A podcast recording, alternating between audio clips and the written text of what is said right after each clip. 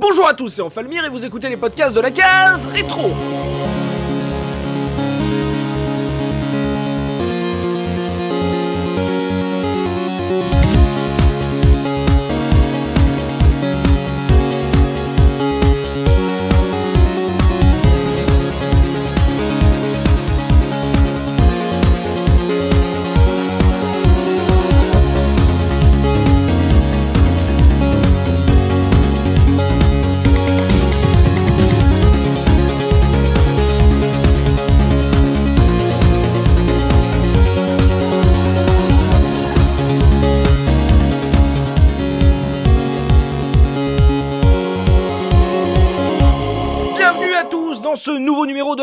De case rétro, votre podcast 100% rétro gaming. Et aujourd'hui, je suis accompagné de Mika le Twix. Comment ça, Mika?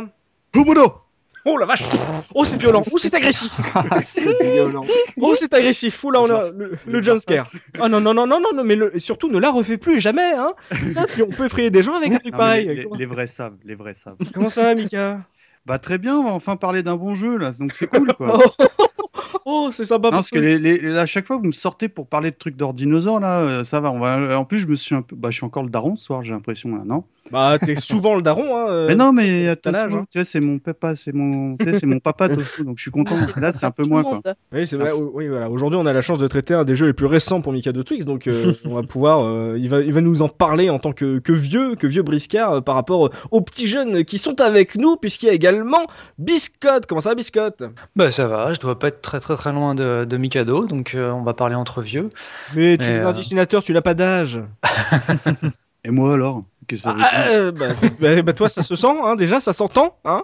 Ah, Alors que voilà, notre Biscotte, euh, voilà, il, il est intemporel là, ce petit robot, ce, cette petite chose. Comment ça, va, Biscotte Ça va bien, ça va bien. Il y a également, là, on commence à aller sur du jeune, hein, puisqu'on est avec JP. Comment ça, JP Salut à tous, ça va très bien, ça va très bien. Comment ça va, le jeune vieux?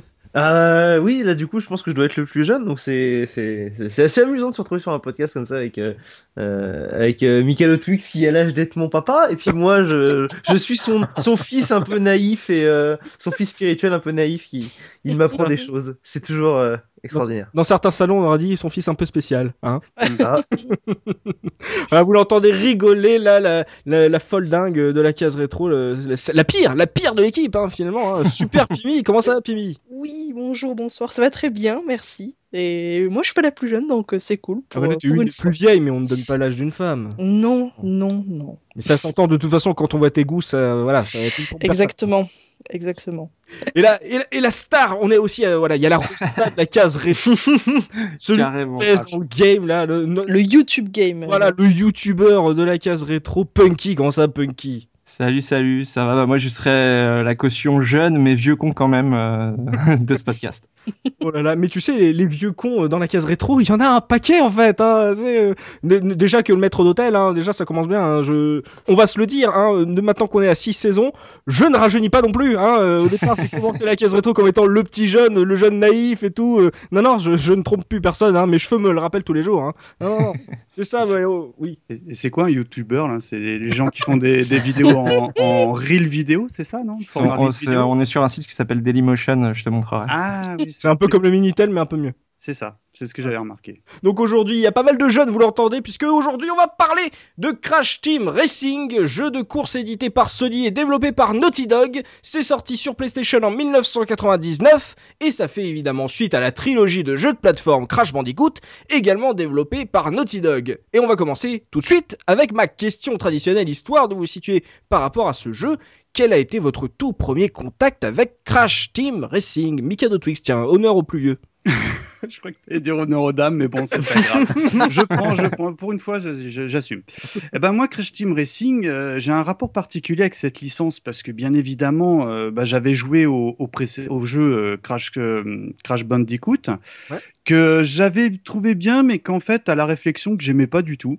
Et euh, pour vous raconter un peu mon anecdote, j'en avais parlé. Bon, je dégaine tout de suite hein, quand on avait fait notre podcast sur euh, le- les, euh, les Super Mario Kart. Moi, j'avais acheté la N64 euh, Mario Kart parce que c'était le jeu que je voulais parce que je suis un gros gros fan de ce genre de jeu. Et euh, bon bah voilà, le jeu était très bien, mais comme on l'avait longtemps évoqué, bon bah il y a un moment t'as un petit peu fait le tour. Et puis j'étais vraiment vraiment pas séduit que par l'offre que proposait la N64. Donc je l'avais revendu pour acheter une PlayStation que je trouvais qu'il y avait un ton nettement plus adulte. On en, a, on en a longtemps parlé dans différentes émissions. Mais j'étais quand même un petit peu frustré parce qu'à l'époque, on disait, ouais, les Mario Kart, les, les Mario tout court, c'est des jeux pour enfants.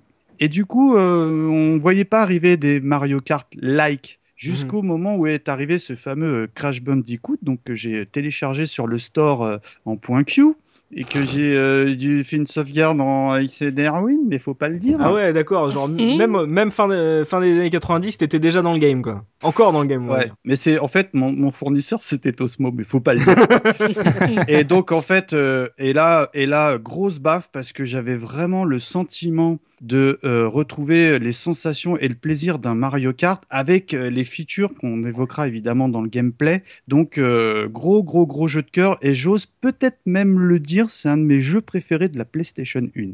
D'accord. Donc un de tes jeux préférés de la PS1 et donc on résume. Euh, T'avais fait les Crash Bandicoot mais t'es pas fan et t'es un fan inconditionnel de Mario Kart. Donc euh, euh, tu connaissais l'univers, tu as joué au jeu pour justement le son style et euh, visiblement voilà il crache un peu le morceau, un de ses jeux préférés. Donc on a l'air d'avoir du fanboy du côté de Mikado Twix.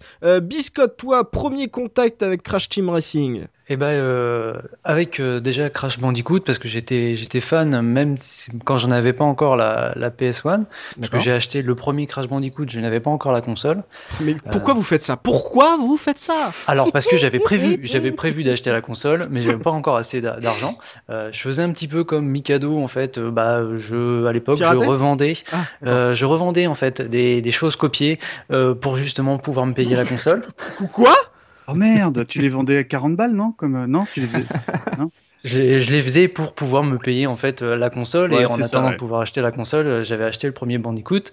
Euh, bah, j'étais devenu euh, j'étais devenu fan donc j'avais acheté le Mm. deuxième, le troisième et puis bah, j'attendais forcément le le Crash Team Racing pour euh, bah, pouvoir jouer en fait avec des potes.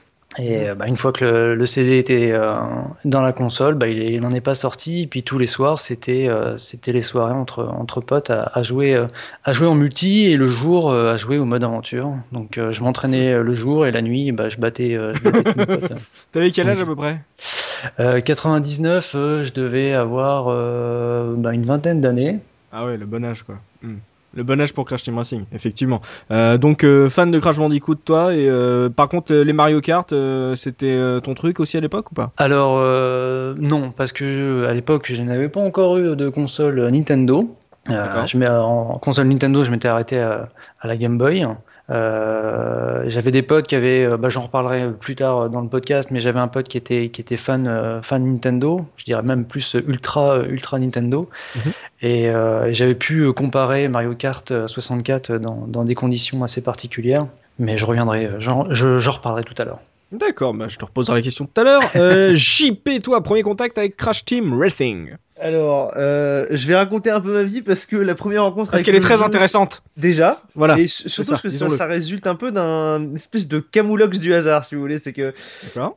euh, pour une fois, c'est peut-être un des seuls jeux euh, que j'ai découvert presque pas à sa sortie, mais genre dans les mois qui viennent, parce que euh, si je vous dis coiffeur, est-ce que il y a peut-être un truc qui gigote un peu ou pas du tout? Parce que moi, quand j'étais gamin et que j'allais chez le coiffeur, pendant que les enfants se faisaient coiffer, on pouvait jouer à la console parce qu'ils avaient installé un écran de télé et une console Oh sous le miroir et on pouvait jouer pendant qu'on se faisait couper les cheveux.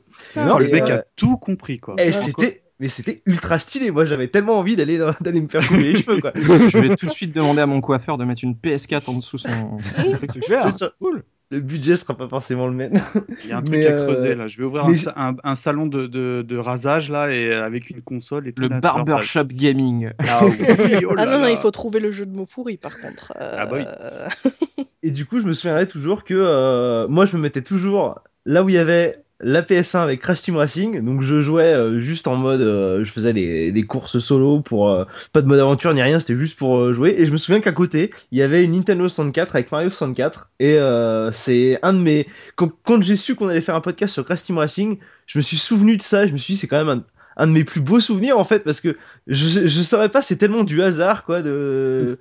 Chez le Ah coiffeur, ouais. il y a des consoles de jeux vidéo. Ah bon, d'accord. Bon, voilà. C'est ça, quand, quand il, quand il revoit le jeu, il fait Tiens, faudrait que j'aille pas chez le coiffeur, moi, disons. que- ouais.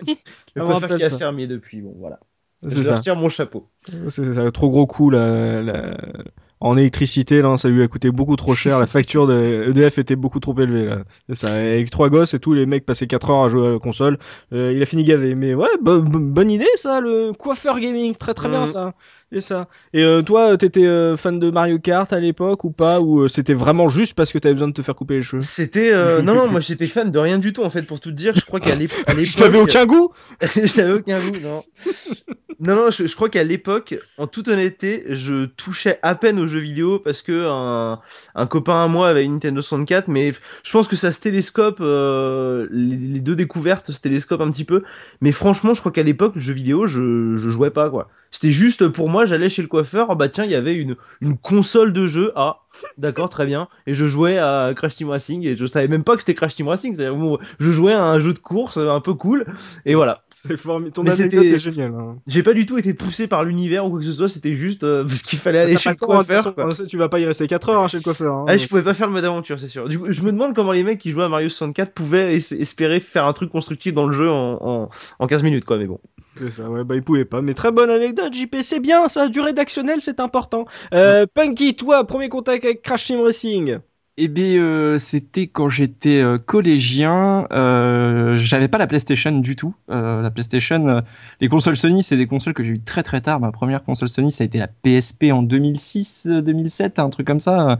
Donc c'était quand même très très tard. Parce qu'on a un, on a un gros Sega fan. hein. Voilà, euh, et, et qui s'est vengé sur Nintendo, puisqu'à l'époque j'avais une Nintendo 64 et je jouais à Mario Kart 64, à Diddy Kong Racing, à toutes ces choses-là. Mhm. Et on était toute une bande de, de potes euh, comme ça à jouer à 4 sur, le, sur les jeux, à Revolt aussi, à plein plein de jeux.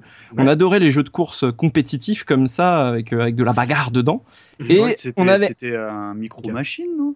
Tu mets un... Euh, Non, c'était- Euh, non, ça- Revolt c'était vraiment le même principe en plus. Hein. C'était pas des la petite, armes. la petite bagnole euh, blanche, euh, jaune, pardon. Là, Bah, tu peu- prends, tu prends style un Mario Kart et tu mets des voitures téléguidées à la place. Ah oui, oh là là, oui, j'ai joué celui-là à l'époque aussi. Il était, il était, Voilà. il était pas mal d'ailleurs. en- C'était de super mémoire. bien. C'était un Il très était bon jeu. super marketé parce que je le voyais partout, je n'y ai jamais joué. Ah, il il est sorti sur toutes les consoles. Ce jeu, Ouais, même ouais. sur euh, mobile aujourd'hui, il existe. Bref, toujours est-il que euh, on avait un de nos potes qui venait tout le temps jouer chez nous et chez qui on allait très peu souvent parce qu'il avait une PlayStation et que la, Play- la PlayStation, eh bien, il y avait que deux ports manettes. Oh le pestiféré Mais non, et et avec deux ports manettes, on était quatre. euh, on a vite fait le calcul. On Ouais. s'est dit, on va pas te regarder jouer à FF toute la journée. euh, voilà. euh, et du coup, et du coup, un jour, on s'est retrouvé chez lui parce que il y avait pas d'autre choix. tout- toutes les autres baraques étaient prises. Les parents voulaient être tranquilles, j'en sais rien. Oh ça lui fera plaisir Et il nous lance ça, et je lui dis, mais on va pas jouer à la PlayStation, on est quatre. Et il dit, non, non, j'ai un, j'ai un multitap, on peut jouer à genre euh, Crash Team Racing, c'est comme Mario Kart, vous allez voir. Et euh, bah, j'en parlerai un peu plus tard, mais euh, c'était pas exactement comme Mario Kart, j'étais un peu déçu. Ah Et je pense qu'il a passé une très mauvaise après-midi parce qu'on était tous un peu déçus de, la- de la comparaison. On jouait à Mario Kart 64 toute la- tous- tous les samedis après-midi. Il y a les ayatollahs, là, Euh, tu vois. Voilà, là on était, on n'était pas bien, on n'était pas en terrain conquis. Ceci dit, euh, j'y ai rejoué après bah, pour pour les besoins d'une vidéo et je l'ai fini pour les besoins d'une vidéo et j'ai beaucoup apprécié par la suite. Oh la vache, j'imagine le gars, c'est ses potes, ils viennent jamais chez lui et tout. Non mais t'as une PlayStation. Et il fait attends, je me suis, il s'est acheté un multitap pour les attirer chez lui. Allez mais Oui, Christian le- Crash c'est quand même vachement bien. Et les gars, ils ont passé toute l'après-midi à troller le jeu. Il devait être oh, la dépression, ça lui a coûté le gars, 50 euh, Tinder délices. Oh là là. Le gars a quand même euh, fini par acheter une Dreamcast par la suite euh, parce qu'il en avait ras le cul qu'on vienne plus jouer chez lui. la pression sociale. Oh, oh c'est très sale. Oh, Ah, J'ai- beaucoup de peine méchant ce- quand ouais. on est enfant. hein. C'est ça, j'ai beaucoup de peine pour ce jeune homme. Hein c'est ça. Après, le... Après, tu sais, il a dû aller chez le coiffeur pour jouer à- Nicolas, si jamais tu nous écoutes un jour, je suis désolé. Puis là, ton pote Nicolas, il t'a dit sur Dreamcast, ouais, j'ai une alternative et tout, ça s'appelle WikiRace, voir, c'est les fous du volant, c'est génial. Et en fait, il est tout pourri le jeu. C'est ça. Euh, ma- Maintenant, Nicolas ne joue plus à un seul jeu vidéo. C'est voilà, on te fait un gros bisou, Nicolas, si tu nous écoutes. Oui. Oh là là, très belle anecdote, Punky. Et on termine par Super Pimi Pimi. Voilà, quel a été ton premier contact avec ce jeu? Oui, bon, ben moi j'ai pas une anecdote aussi rocambolesque que celle que... Ouais, non mais moi ma vie elle est normale, c'est Voilà, j'ai joué au c'est jeu, c'est tout. Hein. Non, mais alors, les, les Crash Bandicoot, c'est assez spécial parce que c'est des jeux que j'ai. Enfin, je parle pour les, les épisodes PS1. Je les ai tous faits, mais je les ai jamais possédés en fait. Euh, les trois premiers, donc, euh, les de, de, de la série, je les avais faits parce que c'était une copine à ma mère qui les avait. Enfin, son, son mec, très exactement. Et il les avait gravés. Et ça faisait partie des premiers jeux piratés auxquels j'avais joué donc, euh, de ma vie. Et j'avais fait les trois Crash sur cette console-là. Mhm. Et pour en revenir au Crash Team Racing, du coup, j'étais au courant. Enfin, j'avais fait les, les, les trois premiers Crash et c'était une autre copine cette fois-ci, une copine au collège qui, qui les avait, qui jouait pas, qui, qui jouait, mais c'était pas non plus euh, une joueuse, une joueuse euh, forcenée, mais euh, on aimait bien euh, aller chez elle euh, euh, se faire des petites parties donc de, de Crash Team Racing. Et c'est comme ça que j'ai découvert le jeu, mais je l'ai jamais, euh, je l'ai jamais possédé pour autant. Donc, euh, ça fait partie des, des rares jeux comme ça qui m'ont quand même assez marqué Mhm. mais euh, que j'ai jamais que j'ai pas découvert toute seule en fait. Et c'était à peu près dans les, les Euh, de sa sortie. Hein. Oh, non, c'était euh, 2000, euh, pff, 2001, 2002. Ouais, 2002. Ça va, c'est pas non plus. euh, Non, non, c'est pas du rétro 2010, gaming quoi. voilà. Non, voilà, voilà, voilà. Ah, eh ben, attendez, là je vais faire un petit tour de table parce que j'entends, vous voyez, on entend les anecdotes et tout. Euh, j'ai entendu piratage, j'ai entendu chez les amis. Qui a acheté le jeu? Ah, pas Moi. moi. Ah, biscotte Neuf, voilà. Moi, le- je l'ai acheté en brocante, mais Oh, bon. non, Oui, non, voilà, non, mais qui l'avait J'avais- acheté J'avais pas la PlayStation, donc je n'ai pas trop Oui, acheté euh, le jeu. ça. Chercher des excuses, voilà. bah, Biscotte, il, il avait pas la PlayStation non plus quand il l'a acheté, hein. C'est ça. Donc, euh, sur tous les chroniqueurs, il y en a qu'un qui l'a acheté à l'époque. C'est Génération PlayStation. Bonsoir. C'est- C'est-à-dire mon moi, voulait pas me le vendre, moi, donc. euh, Ouais, moi, j'ai toujours mon backup en revanche. Ah bah oh, eh. c'est un homme honnête, il a gardé son backup. Voilà. Voilà. ça. Voilà, si la police veut, vous l'avez toujours? Oui. Ah bah oui. Vous, Et puis à l'époque, en plus, euh, enfin, tu vois, pour dire le mec jusqu'au bout, je, je travaillais dans un service de reprographie à l'époque, et euh, du coup, je m'étais amusé à photocopier la jaquette et tout. Enfin bon, donc euh, le mec jusqu'au bout, quoi. Puis on refaisait, tu sais, à l'époque, comme j'étais déjà un peu dans la PAO, on s'amusait à, à- parce que tu sais, la, la largeur des boîtes PlayStation est plus large qu'une boîte CD, et on Mhm. s'amusait à refaire un petit coup de Photoshop entre guillemets pour que euh, bah, l'étiquette elle tienne bien dans la largeur des CD. Enfin, jusqu'au bout le type, tu vois. Au final, ça coûtait presque aussi cher que d'acheter un en occasion. Enfin bon, Tellement. C'est ça, le photoshopage avant même l'existence d'Internet, tu vois. C'est... ça. Ouais. Ah, on était bien ça. Et, euh, Fou là, j'ai pris un coup de vieux d'un coup là avec Mika Donc euh, ouais, on a un caseur qui l'a acheté, mais voilà, pas mal euh, qui ont découvert comme ça chez les amis euh, ou alors euh, l'ont odieusement euh, piraté. Donc euh, on va pouvoir maintenant se mettre vraiment se remettre dans le contexte de la sortie euh, de Crash Team Racing avec la une du mois. Pimi, quelle était l'actu gaming à cette époque? Alors, euh, donc j'ai sélectionné la une du magazine Player One de décembre 1999. Alors, euh, de ce que j'ai pu lire, les dates étaient divergentes. Euh, Corrigez-moi si, je me trompe, mais il me semble que Crash Team Racing est sorti au mois de novembre, du coup, 1999. Ouais, non mais il est- il est- ils ont mis énormément de temps à sortir. euh, Voilà, voilà, parce que j'ai trouvé pas mal de, de magazines, ben, du mois genre août-septembre, qui en parlaient déjà, qui faisaient des previews du jeu et tout. Et les les vrais tests, c'est à partir voilà, du, du mois euh, de novembre-décembre. Donc Mm. j'en conclus que le jeu est sorti à cette époque-là. Et du coup, donc, euh, j'ai sélectionné cette couverture pour diverses choses. Bon, je, je réserve la, la, la, la, la, la, la- la- la big chose en dernier lieu, mais voilà, on y voyait quand même euh, les hits du mois où il parlait donc euh, Jammer Larry, qui est quand même euh, resté assez connu aujourd'hui, donc Kong 64, euh, sous le calibre, quand même le début, le début du- d'une grande saga où GTA 2. Euh, après, il parlait aussi donc du dossier musique avec le fameux Nomad Soul où il titrait The Ah. Nomad Soul, Bowie fait vibrer la PlayStation. Quand on sait qu'après euh, Fait vibrer la PlayStation? La PlayStation, exactement. Ça ne choque personne. non, ça ne choque personne, exactement. Aurais-je loupé quelque chose? Grave. Donc je ne sais pas, pas, euh, après, euh, quand est-ce que le switch euh, s'est effectué finalement, le switch de, de plate, enfin, de console. Mais voilà, à l'époque, en 99, décembre 99, The Soul était prévu donc pour PlayStation et non pas pour Ah ouais. Dreamcast. Pour terminer avec cette couverture-là, euh, c'était l'époque en fait où on était sur la sortie de Tomb Raider 4, donc la révélation finale qui faisait vraiment la une La, La révélation couverture. finale, quand on parle aujourd'hui, c'est quand même marrant. quoi. voilà, qui a fait donc la une du magazine avec une superbe image et une superbe punchline où l'on voit donc euh, Lara Croft euh, vêtue d'une serviette avec euh, marqué Tomb Raider 4, la révélation finale, Noël au lit avec Lara. Mon dieu. Alors, C'est le Peggy Beauf instantané. Ah, Eh, moi, je me rappelle de la pub pour le 3 où elle était à Walp euh, entourée d'un drap euh, en double page où c'était marqué c'est encore meilleur la troisième fois. oh,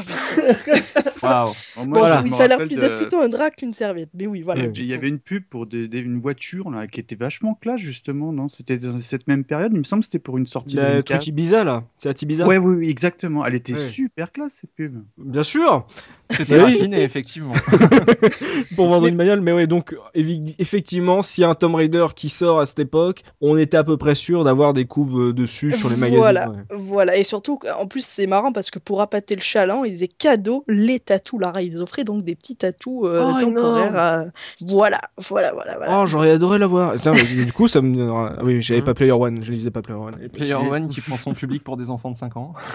c'est ça, c'est ça, c'est C'est ça. Avec une- sympa. Ils t'offrent les tatous, mais t'as quand même une Lara Croft à poil sur la, sur la couve. euh, bon, bref. Puis bon, euh, en tout cas sur ta cour, on voit qu'il commence un peu à teaser la prochaine génération. On Oui, a entendu nous mettre à. Soul, euh, Soul à. Calibur, euh, ça me saoule, etc. Voilà, GTA 2, bon, voilà, grand jeu.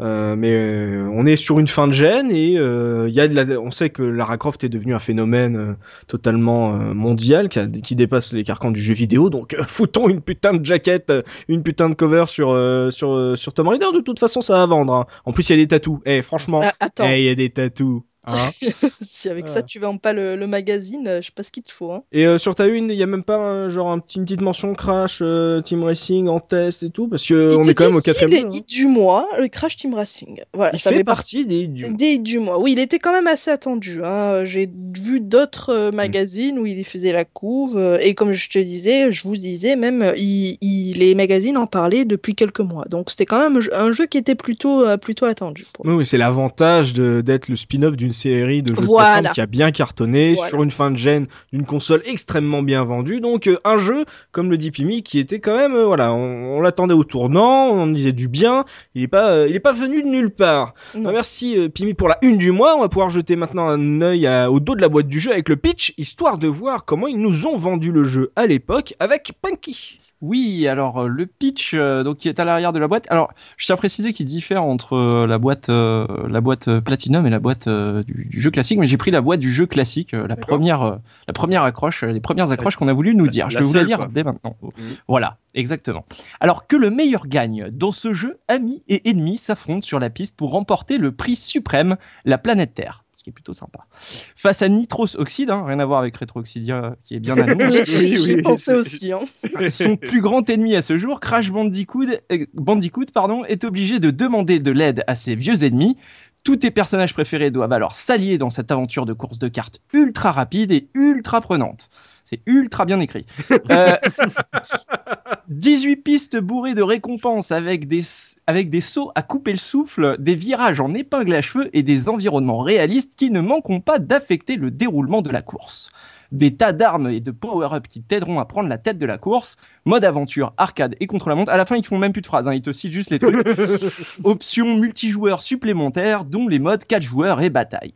Voilà pour ce qu'on nous dit à l'arrière. Et je voudrais juste notifier un tout petit truc qui est à l'arrière de la boîte. Mhm. Si on regarde, euh, si on regarde, je sais pas si vous vous souvenez à l'époque quand on voulait faire des sites internet, on pouvait avoir un peu des adresses en .fr mais un peu fake, euh, genre des, des tl.fr ou des points, des points ei.fr ou ce que vous voulez. Et là carrément PlayStation, son site c'est playstation.tm.fr. Donc les mecs étaient pas trop sûrs de, de prendre le nom de domaine pour le moment.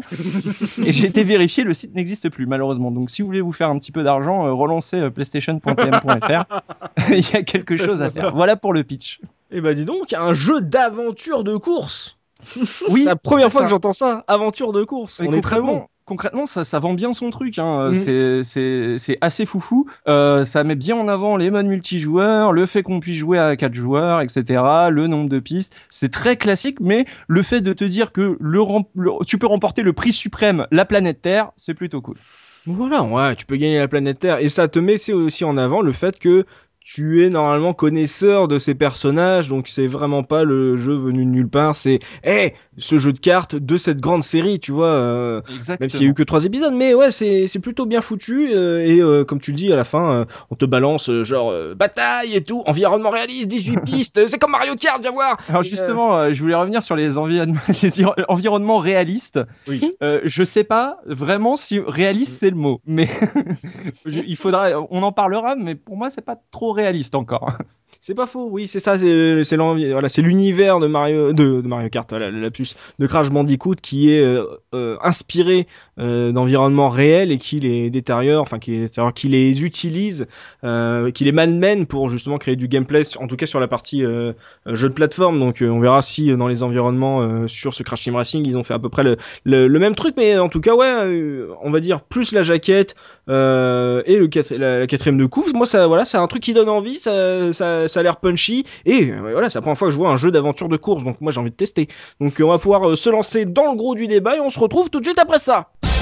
Start your engine for a Sony Computer Entertainment America production.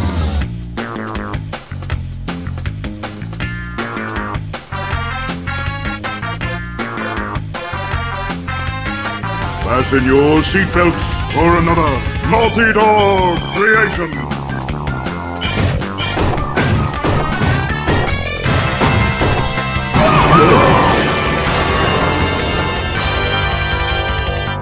Alors, je me tourne vers toi, Pimi, concernant l'univers et l'ambiance générale de ce Crash Team Racing. Euh, Est-ce qu'il faut vraiment être fan de la série Crash Bandicoot pour apprécier ce jeu Et au final, toi, de cet univers, de cette ambiance, euh, quel souvenir tu en gardes, toi?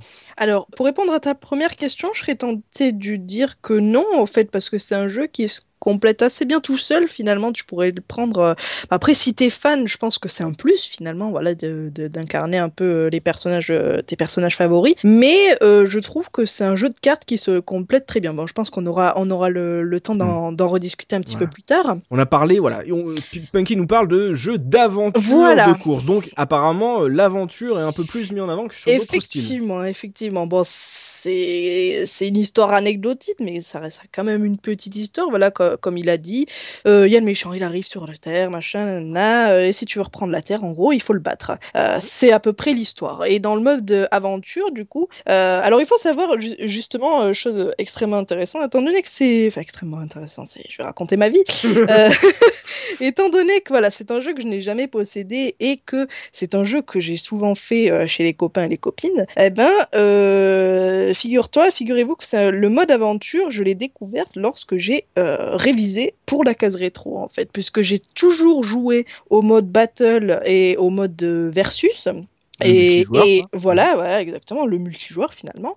Et, euh, et finalement, euh, j'ai appris lorsque j'ai lorsque j'ai lancé euh, ma petite ROM que il y avait un mode aventure. Et, et j'étais assez assez surprise finalement de, de, de, de, de constater la chose. Et je me dis mais comment est-ce que j'ai jamais pu le savoir en fait après toutes ces années? Et ça a été ça a été une réelle découverte pour moi.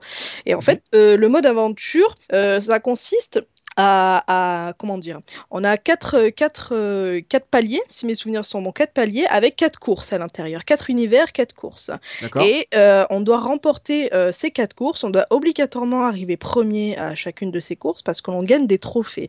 Et ces trophées, euh, il faut avoir comptabilisé, enfin avoir la totalité des trophées, et ces trophées donc nous, nous permettra l'accès au boss de la zone. C'est-à-dire que donc il faudra battre ce, ce boss pour aller euh, à la zone suivante. Mais ce n'est pas tout, puisque en plus de ces trophées, on peut avoir, euh, il y a d'autres modes de jeu, puisqu'on peut gagner à la fois euh, des reliques aussi, qui, ça c'est un petit peu pour les modes, pour les mecs qui veulent faire la complétion finalement, Ouais. finalement du jeu. Donc on a ce fameux, ce fameux mode relique où à chaque, à chaque, on, on devait prendre des petites caisses qui stoppaient le temps, des caisses d'une deux secondes, et en gros le but du jeu c'était de terminer la course le plus rapidement, enfin en, en faisant le moins de temps possible, justement à l'aide de ces caisses en- qui stoppent le jeu.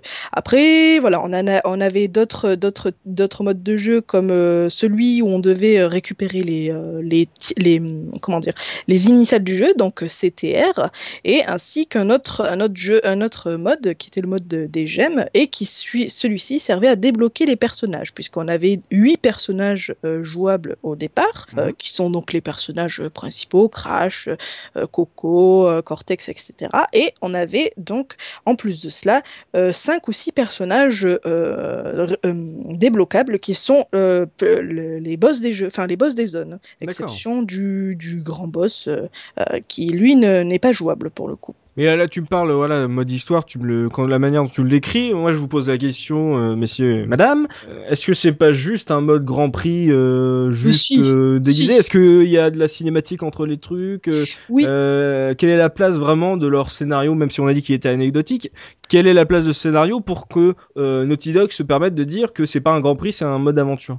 Il y a un, il y a une euh, cinématique, une cinématique au début et une cinématique à la fin. Mhm. Après, c'est un petit peu le désert au niveau, au niveau scénario. C'est le Euh, désert.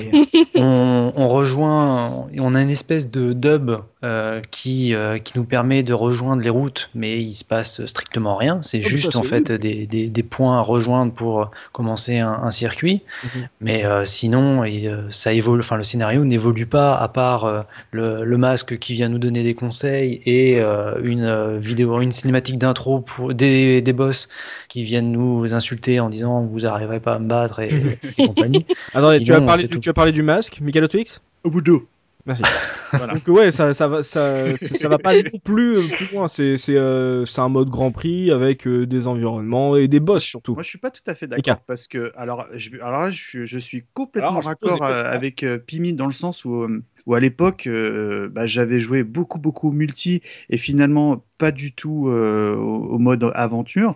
Bon, il s'avère que maintenant, bah, vu que j'ai plus de potes et que je joue chez moi tout seul, Bon, maintenant j'ai des enfants, j'ai du bol, j'expliquerai aussi après. Mais euh, là, réellement, pour les besoins de l'émission, j'ai essayé ce mode solo, on va dire. Et moi, j'ai pris beaucoup de plaisir aujourd'hui à le faire parce que euh, ce que j'aimais peu ou pas dans les Mario Kart, c'est que en dehors du mode multi, non, enfin, on va dire dans les Mario Kart like, en dehors des modes multi, je trouve qu'il n'y a aucun intérêt d'y jouer seul.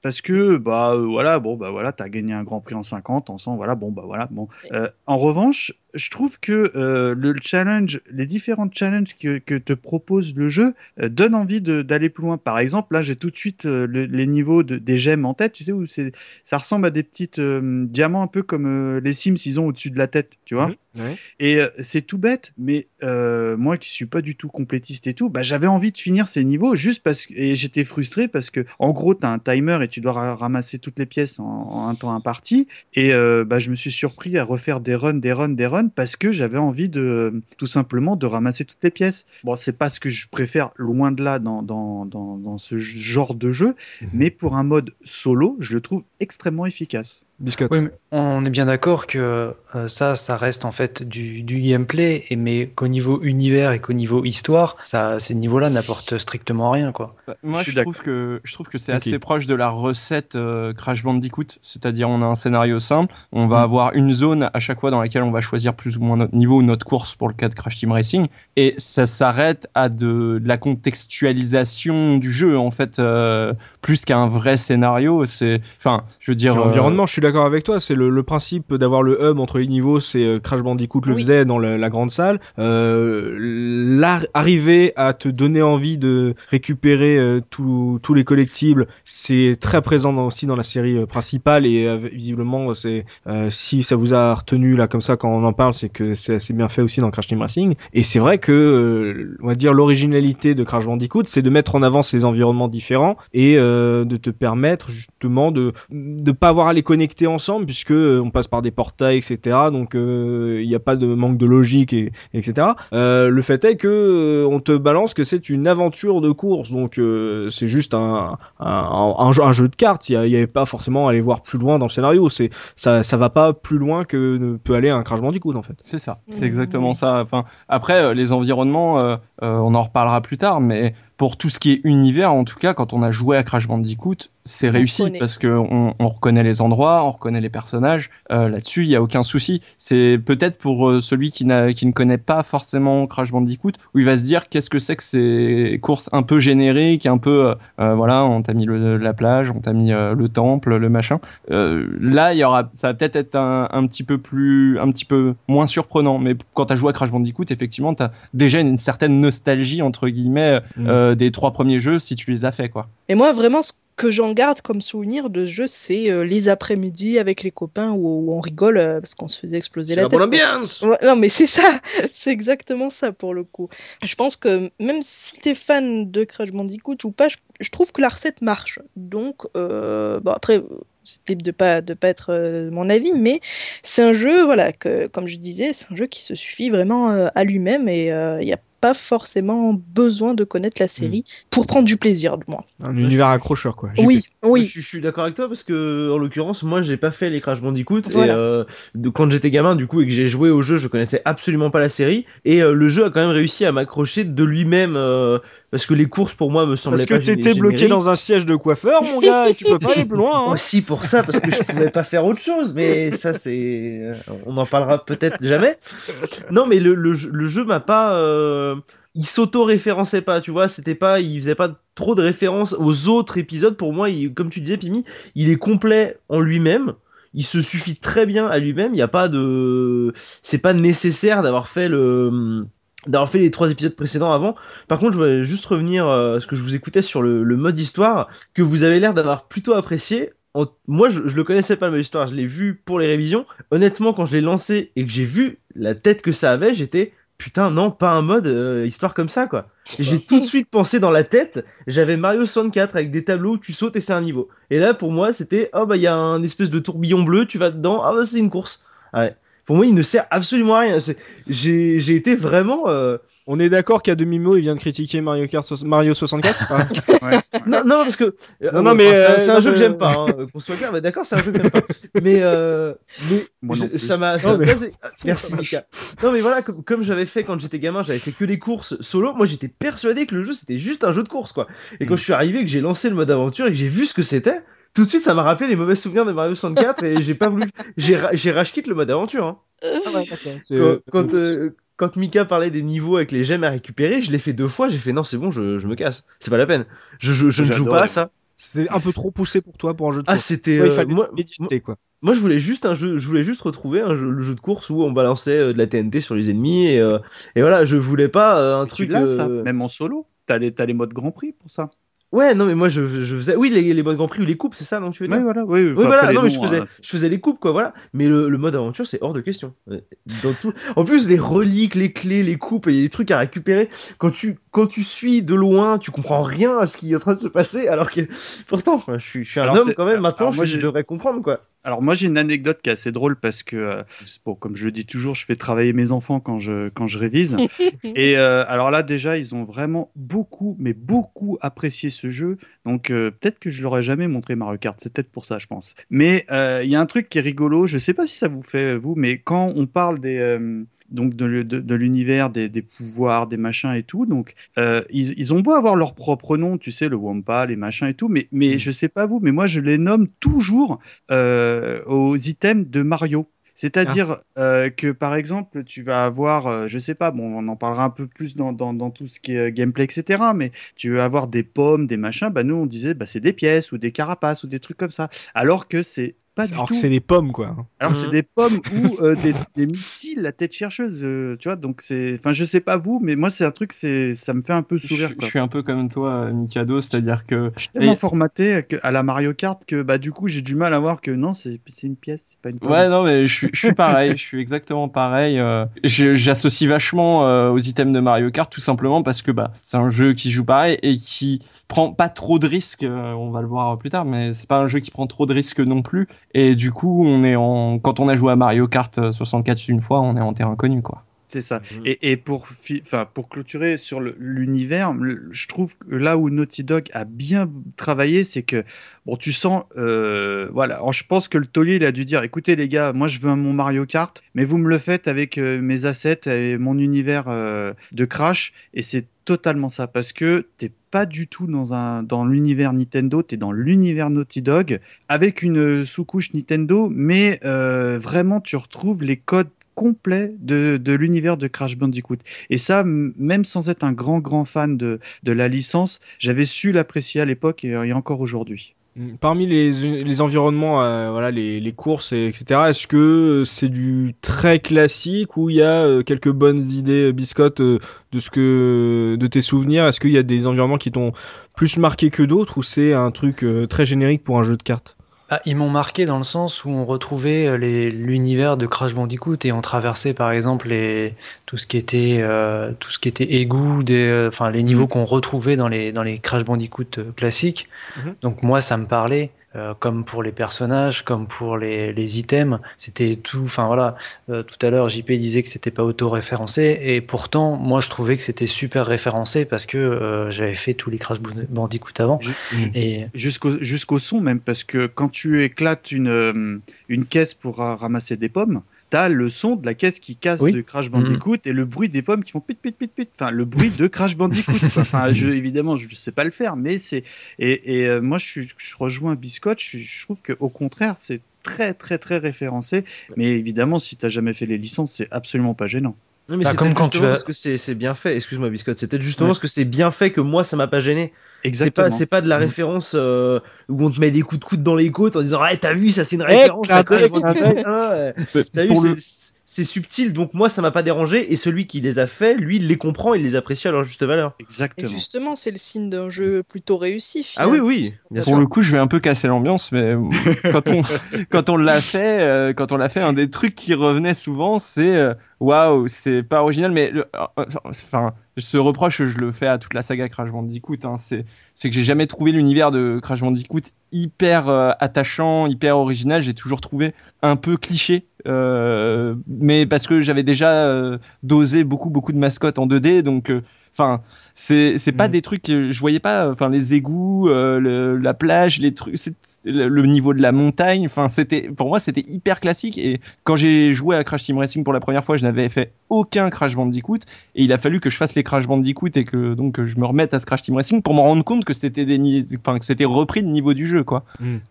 Et euh, donc biscotte là sur les environnements euh, marquants ou pas, euh, au-delà de la référence, est-ce qu'il y avait des nouveautés ou c'était vraiment, euh, en gros, on va dire une sorte de jeu de course euh, tiré de la trilogie et point barre. Euh, Il n'y avait pas de. Alors j'essaie de me rappeler, mais je crois qu'il n'y avait pas de niveau à part, euh, à part les derniers niveaux de, de course qui me, qui me semblaient en fait, enfin qui me semblaient nouveaux. Alors euh, ça va être la course dans le ciel et euh, la course dans l'espace. Si je dis pas de bêtises, euh, mais je peux me tromper. euh, Rainbow Road. Non, je, je Ouais, c'est ça. Ouais, non, mais oui, mais c'est J'allais ça. dire la même chose. Désolé.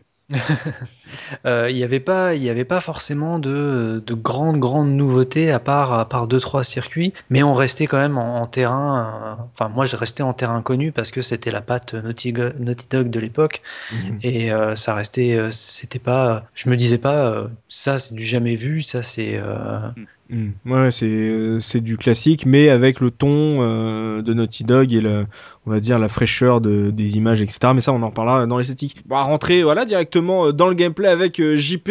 Nombreux sont les développeurs à vouloir rouler sur les plates-bandes de Nintendo en faisant leur propre jeu de cartes. On peut le voir au fil des années. Bonne barre de rire à se faire là-dessus. Comment Naughty Dog s'en est sorti avec ce Crash Racing en termes de gameplay, eux qui s'étaient encore jamais frotté à un jeu de course, JP. Alors ils sont plutôt bien sortis quand même, il faut pas se le cacher, même si, euh, et on l'a ressenti euh, de- depuis le début de l'émission, euh, parce que grâce à ton lapsus notamment de tout à l'heure, mais aussi parce qu'on n'arrête pas de le répéter, ça ressemble à du Mario Kart. Clairement, manette en main, il n'y a, y a pas photo. Si on n'est pas touché par l'univers et qu'on se concentre uniquement sur le gameplay, c'est du Mario Kart. On a des boosts au sol euh, pour, pour aller plus vite. On a les fameux objets qui tournent de manière euh, aléatoire dans une petite case en haut de l'écran et, euh, et des objets d'ailleurs qui sont plus ou moins les mêmes que dans, que dans Mario Kart. hein. Donc on a le boost, on a les missiles qui peuvent aller par 3 ou par 1. T'as même la carapace bleue, quoi. Tu vois T'as ouais, Carapace Bleu qui est une espèce de, de boule d'électricité qui. euh, alors je sais pas trop comment elle fonctionne parce que quand j'y ai joué. Parce que t'es jamais premier, quoi, en fait. Si, mais en fait, dans, mon sou- dans mon souvenir, j'étais persuadé que elle, tu- elle tuait en fait tous les mecs qui étaient devant toi, peu importe ta place. Alors ça Et on- dépend en fait, euh, parce que euh, ça dépend parce que il y a, il y a une feature qui- qui- qu'ils avaient gardée sur cet opus et donc on en parlait, c'est les fameuses pommes euh, Mhm. qui te permettent, euh, de- comme dans le Super Mario Kart de la SNES, euh, au bout de 10 pommes d'aller à ton maximum, à ton potentiel euh, maximum de, de vitesse. Mhm. Mais euh, ça t'a rajouté aussi une couche euh, de, de pouvoir sur euh, tes, tes power-ups, notamment là, cette carapace, euh, enfin cette, euh, je sais même plus comment ça s'appelle, tu vois, le lapis. la boule C'est d'électricité. une espèce de Ouais, boule de- voilà, c'est Ouais. Voilà. Et, et alors, si tu n'as pas 10 pommes, ça euh, cible exclusivement le joueur 1. En revanche, si tu as 10 pommes, ça va sécher tous les, tous les joueurs qui sont devant toi euh, jusqu'au premier joueur. Tu vois, Ouais, c'est ouais, plein de petites features comme ça. Par exemple, euh, la tête chercheuse, euh, qu'on va comparer, on va dire, à la carapace rouge, hein, euh, au hasard. Ben, si tu as au minimum 10 pommes, c'est pas impossible que tu aies euh, d'un coup 3 têtes chercheuses. Tu vois Mhm. Pareil pour les bombes, qui sont, on va dire que ce, ce sont comparables aux carapaces vertes. Est-ce qu'il y a le réveil dans ce- celui-là Oui, oui, il y a le, Oui. il y a le réveil, Oui. oui, en objet qui, euh, bah ouais, c'est comme dans Mario Kart, si je me trompe pas, il y a un truc dans ce genre-là aussi, hein, Oui, oui. où euh, le temps est ralenti. Alors contrairement à Mario Kart où c'est l'éclair, je crois, qui rapetisse tout le monde et euh, du coup ils vont moins vite. Là, le réveil, c'est, euh, alors d'après ce que j'ai lu dans les descriptions des objets, ça, euh, ça hum, distordrait le temps et en gros, on irait plus vite que les autres. Oui. Donc euh, on voit les autres à côté qui sont un peu en train de trembloter sur leur carte, on sait pas trop ce qu'ils font. Et, euh, et nous on avance normalement. Alors c'est censé durer deux C'est l'arme du dernier. Alors c'est l'arme du dernier, oui et non. C'est un, ça fonctionne Oui. un peu comme Mario Kart justement. Oui, c'est aléatoire, que- mais généralement, t'as plus de chances de l'avoir si t'es en queue de peloton. Alors oui, évidemment, oui, euh, il y a le même système euh, d'aléatoire pour les objets que dans que dans un Mario Kart, c'est-à-dire que si t'es premier, t'auras systématiquement des objets nazes. Mines. Donc euh, non, c'est le soit la caisse de TNT, soit la caisse de nitro. Oui, c'est mines. c'est sympa. Non, mais t'as. T'as T'as aussi les petites fioles. Ah, ça, ça, c'est Oui. nul, ça. Ça, Ça c'est nul, ça sert à rien. Ça, c'est En- naze. En plus, quand tu connais pas le jeu, franchement, je pense que tu peux confondre ça avec un bonus. C'est quoi une fiole? C'est il y a une petite en fait il y a- tu peux euh, dropper deux fioles. T'as une petite fiole rouge si je me trompe pas. La rouge ça fait un petit nuage de pluie au-dessus de ton carte qui te ralentit et ton carte il a l'air tout triste. Et t'as une petite fiole verte où tu quand tu te la prends tu fais juste un dérapage tu- comme si tu te prenais Ah, un la- objet la, normal. rouge, la rouge, pour l'avoir, il faut avoir pareil un minimum de 10 pommes. Tu vois Mm. Ça, c'est le Et euh, c'est pas terrible. C'est vraiment le plus. C'est quand tu l'as, tu le jettes tout de suite. tu vois. Ouais, ouais, ouais. c'est c'est des objets nuls. En plus, euh, j'ai- j'ai- c'est peut-être moi qui suis pas très bon, mais je sais que dans, dans Mario Kart, avec un certain nombre d'objets, tu peux choisir de les balancer devant toi ou derrière toi. Oui. Et j'ai essayé plusieurs fois avec la fiole, et la fiole va systématiquement derrière. Donc Non, c'est non, non, peut-être non, moi ça qui- marche, hein. Moi, moi j'y Ah arrive bon. pas non plus, hein, je te rassure. Ah, hein. bon, merci. Et puis il y a le petit masque aussi qui sert un peu d'étoile. C'est- Oui, bah oui, oui, c'est ça. forcément. Moi, je suis fan. hein, invincible. je suis- Fantastique. Comment il s'appelle déjà, lui? Moi, je suis hyper fan de. Pardon? Voilà, c'est bon. Je voulais juste le placer. À coup quoi? À coup à coup. À quoi Tu sais que moi, moi j'entends boule de gomme. Ah, moi, boule bouga, donc. euh, Moi j'entends Lou Bega, mais rien à voir.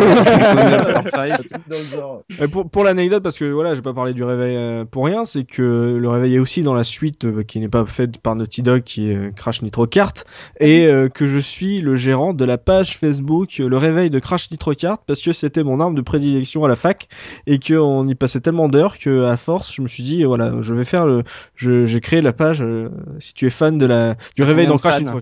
T'as combien Oh là, fans on est plusieurs centaines. On est plusieurs centaines. moi, j'avais, ça. Moi, j'avais détesté, hein, personnellement. C'est l'arme, pas- on va- c'est, on- c'est l'arme du vicieux, c'est, c'est Bah, pas T'aurais qu'à pas liker la page d'Enfalmir et puis Non, c'est mais je te, je pire que ça. Moi, je te parle du, des suites. Parce qu'on va Oui, pas oui, évidemment pas évoquer les suites, mais je trouvais ce, ce, ce Crash Team Racing tellement parfait que, que quand je suis revenu aux jeux vidéo, les premiers jeux que j'ai achetés, bah, c'était les suites. Et j'avais été déçu parce que tu as un Crash Team Tag, un Crash Team machin, un Crash machin, je sais pas quoi. Enfin, le- et j'aimais pas du tout. Je trouvais que le jeu fonctionnait Il moyen. En a, Voilà. il y en a aucun qui est à la hauteur, euh, effectivement. Ah, premier. ouais. Et je, je sais pas pourquoi, parce qu'ils avaient pas essayé tout. C'était c'était pas les mêmes équipes, ouais, c'était pas de Bah, je- euh, qui était de, derrière. de- dans mon souvenir, je crois qu'ils avaient essayé un petit peu de compléter le mode aventure et c'était nul. Enfin bon, bref. Enfin, à part terminé, ne, ne, faut jouer au premier point à la ligne. Donc euh, JP, en termes de base de gameplay, euh, comment on, voilà, on a parlé justement d'un mode aventure avec des boss. Par exemple, les boss, euh, comment ça se passe euh, contre eux? Est-ce que c'est juste euh, des ennemis euh, dans la course qu'il faut dépasser? Comment ça se passe? Alors le juste avant de parler des boss, je voudrais juste euh, parler de les- les- la sorte de tuto qu'il y a dans le dans le mode aventure, à savoir que le fameux masque donc euh, Loulela, je ne sais pas comment il Coup à s'appelle, coup Aquaqua, Aquaquac, euh, à, à la fin de chaque course, il nous explique un petit peu, euh, il nous donne un tips sur le jeu, un tips absolument euh, indispensable, genre appuie sur euh, croix pour avancer par exemple, ce genre de truc. Et il faut absolument quand même qu'on en parle du doublage de ce masque, parce que le mec parle comme dans la VHS de présentation de la Super Nintendo. Ah oui, Je, suis- je suis sûr que c'est le même mec, hein. il fait sa voix suave, il fait bonjour, bienvenue dans Crash Team Racing. Mais c'est c'est absolument scandaleux. Quand j'ai lancé le jeu, les doublages pendant les courses, les petits ennemis, Ah, ils, se, ils balancent des taunts, c'est cool. Mais alors cette voix-là, c'est pas possible. Et alors, je vous écoute à, euh, et- enfin, je vous invite à écouter euh, la version anglaise de cette voix. Parce que vraiment, ils ont pris une voix de, je sais pas, d'acteur porno qui, qui met tout son charisme dedans. C'est encore pire que dans la version française. Alors que pourtant, elle va déjà bien loin. Donc voilà, ce- le masque nous file des petits tips. Et donc les boss, comme tu en parlais. Alors quand on récupère un certain nombre de coupes euh, dans chaque monde entre guillemets, Mhm. euh, on peut défier un boss. Et en gros, un boss, c'est un, c'est un, comment dire, c'est euh, un serviteur du grand méchant du jeu qui nous défie aux cartes en disant qu'on est trop nul et qu'on n'arrivera jamais à le battre. En Au général, cartes, quand on dit aux cartes, c'est euh, enroulé. hein. Euh, Il dit bah viens, on fait un poker et tout. une bataille. Si, bien sûr. si, si, défi à la crapette et tu mets des, des choses sur la table. C'est là, tu dis mais le jeu parle n'importe quoi. c'est- Ah, Ah, c'est le mode aventure. Ils sont Oui, fous. oui. Ils sont fous. Roger, je suis trop vieux pour ces conneries. Donc ça reste un adversaire dans la course, euh, on va dire finale d'un monde en fait. Euh, ouais, en fait, la course finale d'un monde, t'es en solo contre ce mob-là. Et la solo, particularité des, des mobs, c'est que déjà, ils vont très vite, j'ai trouvé. Et surtout, ils te lâchent en continu un, un, un objet, en fait, sur, sur ta gueule, quoi. C'est-à-dire que je suppose qu'en fonction des boss, l'objet change, parce que le mode aventure, comme je l'ai dit, je suis pas allé très loin. Mais le premier boss, par exemple, lâche à peu près toutes les 3 secondes de la TNT. C'est-à-dire que si tu t'en prends aucune au premier tour, t'es sûr de toutes te les prendre dans le gosier euh, le tour d'après parce que les TNT restent d'un tour à l'autre. Mm. Du, et du coup, toutes les 3 secondes, il te lâche une TNT en, te, en, en es- en ayant un espèce de vieux rire. euh, Je sais pas, je sais pas si, si vous voyez l'espèce de rat de Jabba dans le retour du Jedi. Le premier boss, c'est ça. Exactement. Exactement. Insupportable. Et du Ah, coup, euh, bien, là. voilà. Ah, d'accord. Donc ouais, bon, au moins il y a des boss, c'est plutôt, c'est plutôt sympa, même si bon, euh, Mm. on, on se fait un peu euh, défoncer la gueule. Euh, par rapport à ses forces, les faiblesses, euh, on- comme tu as dit, ça ressemble à du Mario Kart. Euh, Qu'est-ce qui fait aussi bien, voire mieux que Mario Kart? Qu'est-ce qui fait moins bien? Alors, ce qui fait aussi bien, c'est que euh, à l'époque, je le savais pas, mais en refaisant le jeu, je me suis rendu compte que chaque personnage avait euh, une façon, enfin, un, un gameplay entre guillemets différent. C'est-à-dire qu'il y en a qui vont plus vite, il y en a qui tournent mieux, tout ça. Pour l'anecdote, moi, je prenais toujours Polar parce que j'étais persuadé qu'il allait le plus vite, alors qu'en fait, je me suis rendu compte que pas du tout. C'est qui C'est le petit C'est le, petit, l'ours le blanc. petit ours blanc. Alors, euh, alors lui, lui, aussi, alors, celui-là. en gros, euh, pour, pour, pour ceux qui connaissent pas, on pourrait le comparer à Toad dans Super Mario Kart, tu vois. Ouais. Mais c'est celui que je prends d'un Mario Kart aussi. Et moi, je, ouais, moi aussi. Et, et alors lui, il est bien, mais euh, donc il va évidemment moins vite. Par contre, c'est le meilleur pour prendre les virages, et de Mm. loin. Moi, personnellement, euh, j'ai toujours pris. En fait, t'as hum, souvent deux personnages qui sont un peu complémentaires. T'as Crash et euh, Dr Cortex, donc qui est le méchant du jeu, euh, qui, qui sont, on va dire, moyens. Et puis t'as le, alors le- les noms, pardonnez-moi, je les, je les connais pas, mais t'as l'espèce de Crash, mais en hyper balèze. Je, je sais pas comment il Dingo, Dingo et, lui, bon, je risque de Mm. dire une ânerie, mais on va dire c'est Donkey Kong et, Don et, euh, et Bowser, c'est-à-dire qu'ils vont très vite. Par contre, ils, ils savonnent complètement sur la route, quoi. Mm. Mais euh, d'une manière générale, euh, franchement, euh, comme on l'a souligné, quand tu, quand tu lances un Crash Team Racing, t'as vraiment l'impression de jouer à, un- Mario Kart avec un skin, avec un, on va dire avec un mode Crash Bandicoot. hein. D'ailleurs, tant qu'on est sur les personnages, il me semble qu'il y avait quand même vachement de personnages à débloquer. Euh, Ah oui, d'après Pimi. c'est ce que. Oui, Ouais, ça. 5, 6, je sais plus Euh, comparé à un Mario Kart 64, je me souviens pas qu'il y avait autant de personnages débloqués dans Mario Kart 64. Tu prends 8 persos jouables, je, je- je note ce que m'a dit euh, Pimi, je bois ses paroles, 8 persos jouables plus entre 5 et 6, donc les boss qui sont débloquables. Euh, Je crois dans Mario Kart 64, il y en a deux à débloquer, peut-être 2 deux, trois. Ouais, mais il y en a beaucoup qui sont euh, accessibles dès le départ aussi. Mm. Ah oui. Mais là, là, quand tu dis qu'il y a débloqué, euh, comme je l'ai dit, souvent tu as deux persos qui sont, est, qui sont rigoureusement identiques au niveau stats. hein. Hmm. Évidemment. Hmm. Évidemment. Euh, donc euh, JP en termes de, de qualité là, donc tu trouves que les voilà les on va dire les différences de caractéristiques entre les persos c'est très Mario Kart. Euh, en termes de faiblesse, est-ce qu'il y a des trucs où le bas blesse ou justement tu sens que c'est un premier jeu de course d'un développeur et qu'il y a des trucs qu'ils auraient pu améliorer s'ils avaient fait une suite? Alors je trouve qu'il y a parfois euh, des soucis au niveau des collisions, mais ça n'engage que moi. Euh, je pense notamment à un niveau, euh, alors je crois que c'est un genre de temple maya euh, où il y a des, des espèces de, de statues qui crachent du feu sur un chemin et on doit les Ouais. éviter, enfin on doit se l'allumer. Et systématiquement, au pixel près, je me les prends. Alors que clairement, je vois que je me la prends pas, c'est-à-dire qu'il n'y a pas de feu. Et pourtant, euh, mon carte se prend et genre le- l'ennemi passe au même moment que moi et lui ne se prend pas le feu. Donc c'est peut-être moi aussi qui ai euh, des soucis euh, psychomoteurs à jouer à ce jeu-là, mais, C'est fort possible hein. mais, mais clairement je trouve qu'il y, a- il y a quelques petits soucis de collision. Alors c'est rien de vraiment dramatique, hein, c'est pas non plus euh, un truc injouable, Hmm.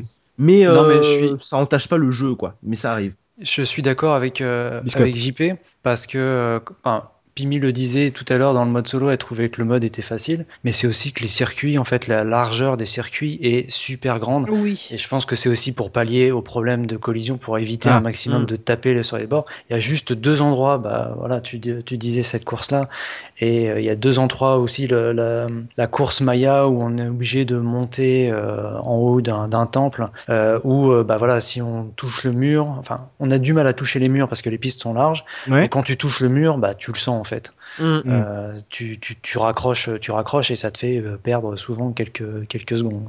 D'accord, donc il y a des problèmes de collision et donc tu et toi tu penses que les courses sont larges justement pour pallier euh, à ce petit problème? Bah, en, en y rejoignant euh, pour, pour, pour le podcast, ça m'a ça m'a frappé. Et à l'époque, ça m'avait pas tant, tant choqué que ça. Mais là, je trouve que les, les pistes, dans la, la plupart du temps, sont, sont très très larges.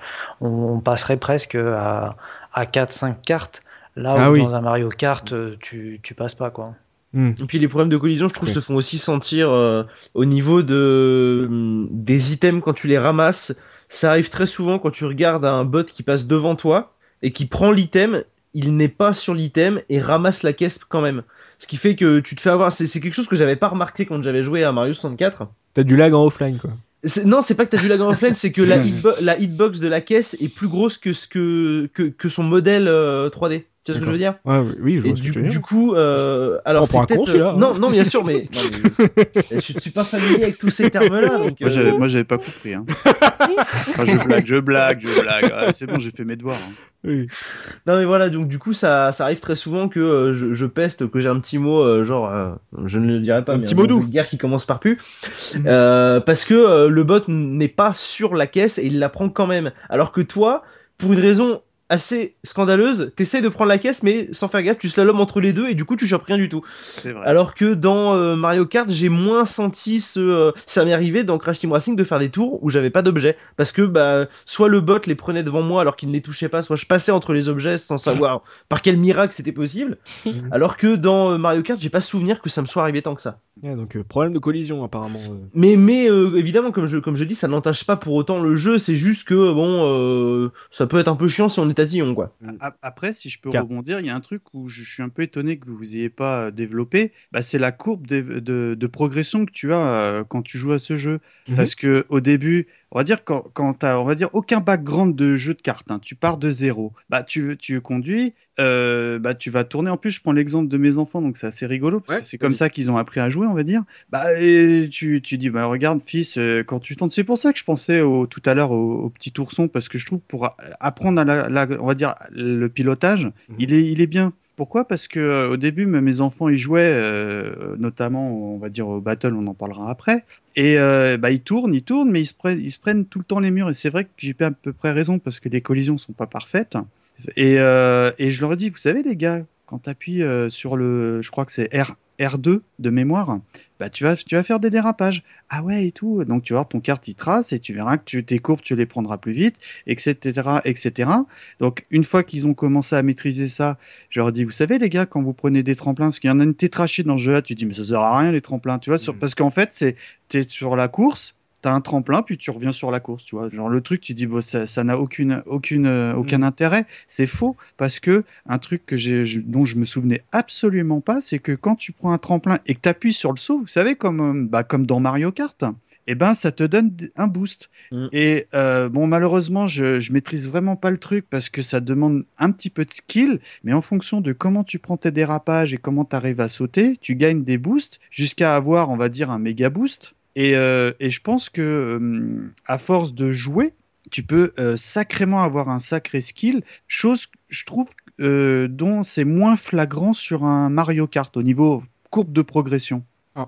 Mikado, moi je suis pas vraiment d'accord avec toi. Je trouve que le justement c'est un des défauts euh, que je fais au jeu, c'est que je trouve que son système de dérapage est raté. Je le trouve Oui, vraiment j'ai raté. pas, j'ai pas dit que c'était bien. Mais j'ai, Non mais je veux dire vraiment pas instinctif, tu vois, pas pas pas intuitif et justement euh, le fait que ce truc soit raté, je le je fais que le jeu est moins accessible qu'un Mario Kart demande plus de temps, demande plus d'investissement euh, pour pouvoir euh, faire euh, on va dire des, des- des jolies courbes avec les dérapages. Et d'ailleurs en parlant de ça, le système de dérapage, j'ai mis très longtemps à le comprendre à quoi servait l'espèce de petite barre en bas à droite et tout. Euh, Ah, si si ouais, tu peux le rappeler, parce que moi j'ai oublié, donc j'ai Bah, j'ai joué, je voyais la barre, mais je même, savais plus. même à quoi là, je saurais pas vraiment t'expliquer. Il faut relâcher pile quand la barre est verte et après faut rappuyer. Enfin, c'est Bah, comme le système de chargement d'un Gears of War, par exemple. ouais, voilà, mais je sais Euh, pas. Alors, alors, attendez, on attendez, attendez, j'ai frisé là, t'as vu Il a vaincu la même. J'ai perdu la connexion. Oui et non, parce que dans Gears of War, c'est limpide. Parce que, euh, en gros, hein, on- putain, on parle de Gears of War, je, je- euh, dans, dans un, un podcast, un podcast sur un truc de karting. En gros, ta barre elle recharge et tu as un trait. Euh, C'est-à-dire quand tu recliques à ce moment-là, bah, tu as ce qu'on appelle un rechargement éclair. Et malheureusement, dans, un, dans Crash Team Racing, la lisibilité pour ça est pas bonne. Et là euh, où Punky a complètement raison, c'est que tu es obligé d'apprendre par cœur comment remplir les courbes. Et, et j'ai même fait des cheat codes, j'en parlerai dans les anecdotes, où tu peux voir cette euh, courbe euh, se remplir. Du- et, et malheureusement, je reconnais que c'est C'est compliqué de savoir comment le sortir. Moi, le truc où j'étais super fier, c'est que j'ai compris que quand tu sautais du tremplin, quand tu rappuyais sur le saut, ça te donnait un boost. Mais je, mais je sais que tu peux avoir jusqu'à 3 ou 4 couches de boost. Et genre, je te- et, et, et genre, le dernier boost, je sais plus comment il l'a il a appelé dans le jeu, mais on va dire que c'est le, le méga boost.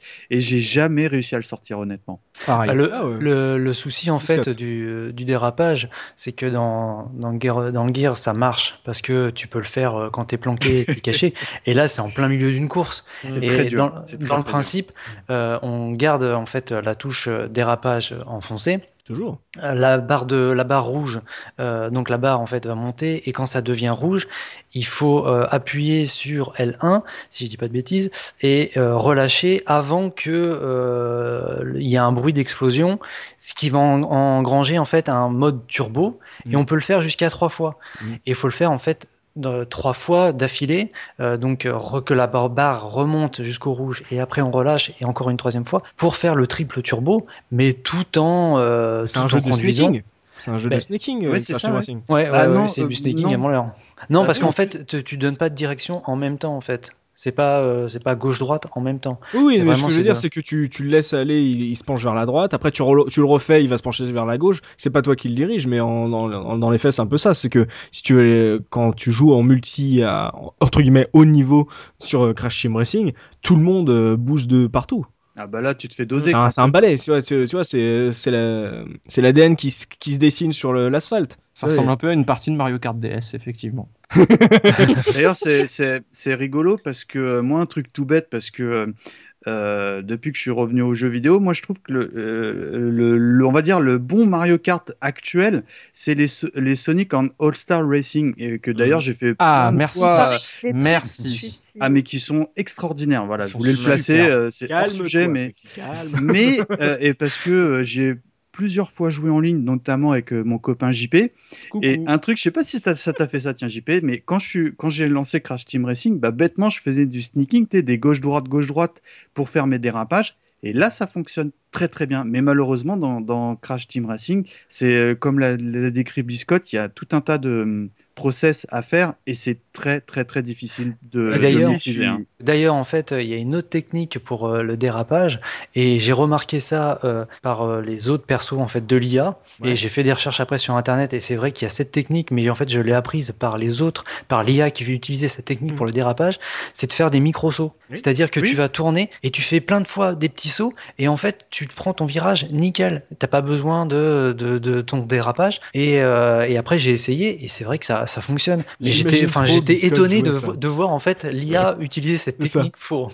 Il a. Eh, mais comment il fait ça là oh Ah, par Ouais, contre, tu il y a un triches, truc, toi il y y, a un truc qui est marrant. Ça, c'est alors ça, je l'avais pas du tout oublié quand j'ai relancé le jeu. C'est que sous- quand, quand par exemple tu vas rouler sur une caisse de TNT, en fait, elle, elle va se coller sur ton sur ta tête et euh, t'entends un décompte. Donc si tu fais rien, bah elle explose, t'es fini. Mais t'as, on va dire quelques petites secondes pour la faire, pour la pour la virer. Et, et là, il faut spammer à fond le, le bouton de saut. Mm. Et, et, euh, bon, après, tu le maîtrises assez rapidement, mais la première fois que tu découvres ça, tu dis ah c'est trop c'est trop génial quoi. Y a pas un truc où tu te colles à un adversaire et ça lui la refile, un truc comme ça? Et je sais plus justement, je, je me suis interrogé quand j'y ai rejoué parce qu'il me Où tu te remets devant, tu te mets devant un adversaire et pour il me lâcher, semble que euh, dans cet opus c'est malheureusement pas possible parce que euh, je, je me suis fait la remarque quand je mince, enfin je me suis dit mais il me semblait que tu pouvais envoyer des caisses mais c'est peut-être dans les euh, plus récents. Ah, c'est- c'est- je crois que c'est plus tard parce que quand tu arrives à éjecter la caisse, en fait, elle explose euh, en l'air, enfin, elle disparaît. Et il n'y a pas de, de refilage de caisse. Le seul truc que tu peux faire, c'est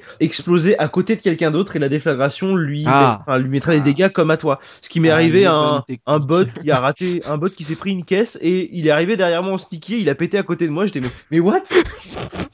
Last Grenade. Ah, Je me suis fait bolosser par les bots, moi. euh, Et moi, euh, enfin, si je peux euh, parler vraiment gameplay, euh, euh, le mode que j'ai vraiment euh, rincé à l'époque, bah, c'était le mode battle parce que Ah oui. euh, sur Mario Kart 64, c'est de loin, c'est curieux d'ailleurs qu'ils les aient enlevés ces modes euh, par la suite, mais c'est de loin les genres de modes que je que j'affectionnais. Je, je pense que je dois être le seul, hein, parce que quand je dis autour de moi, ah, moi, euh, franchement, dans Mario Kart 8, ils ont enlevé le mode battle, bah c'est sans moi, quoi. Bah non, c'est nul mode battle. Et, et, euh, et en gros, c'est complètement une ressucée de ce qui se faisait sur, euh, sur les, les Mario Kart like, mais c'est efficace, tu vois. Alors, parce que tu as des pouvoirs qui sont un petit peu différents, notamment, je crois que tu as des turbos en plus, et Mhm. tu as bah, le fameux mode euh, fantôme, tu sais, où tu. euh, Où tu... Non, t'as pas le mode. Non, c'est pas le mode fantôme, pardon, c'est un mode invisible où, où bah, le, le, le kart ne te voit pas, par contre, tu vois les gens. Et honnêtement, je, le trouve encore aujourd'hui efficace et c'est de loin le mode que mes enfants et moi-même avons joué le, le plus. hein. C'est quoi qui représente tes vies euh, Si dans Mario Kart c'est des ballons, là c'est quoi Là, euh, c'est des points. En fait, tu te euh, fasses toucher des- un certain nombre de points. Voilà, en fait, la partie, elle peut durer Mm. hyper longtemps parce que si tu te fais toucher, tu perds ton point, je crois,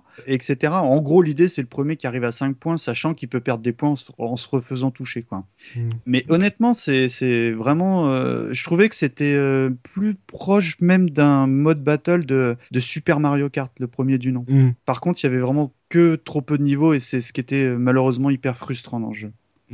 Euh, Pimi, euh, tu as dit que tu as découvert le jeu chez une amie, donc euh, que tu as fait principalement le mode multijoueur. Oui. Euh, on a vu que, on va dire, dans les faits, dans la, la- sa base de gameplay, c'est très proche d'un Mario Kart. Ça, ça vante pas grand chose, mais en tout cas, ce qu'il le fait, il le fait plutôt bien, même si on en, j'ai entendu parler de, de problèmes de collision et de, de routes un peu plus larges. Euh, en termes de multi, si tu prends vraiment tous les défauts et le côté très classique à part, est-ce que on s'éclate à plusieurs quand on joue à, à- à Crash Team Racing ou est-ce que c'est juste parce que il n'y a pas de Mario Kart sur la PlayStation? Euh, alors moi j'ai joué à Crash Team Racing en fait avant de faire n'importe quel Mario Kart. Donc euh, oui, En même temps, elle aime pas les, Mari- les Mario 2D, elle, donc euh, bon. mais c'est même pas vrai en plus. et, oui voilà déjà. Et, et en fait, et comme je vous dis, je suis extrêmement nulle en ce qui concerne les jeux de course. Alors, moi vous me parlez de collision, de machin comme ça, ok, moi c'est ok, euh, mais moi je, je capte pas ça dans les jeux quoi. Euh, tant que ça avance, euh, c'est bon, tu vois. Tant que je Mm. gagne, c'est cool.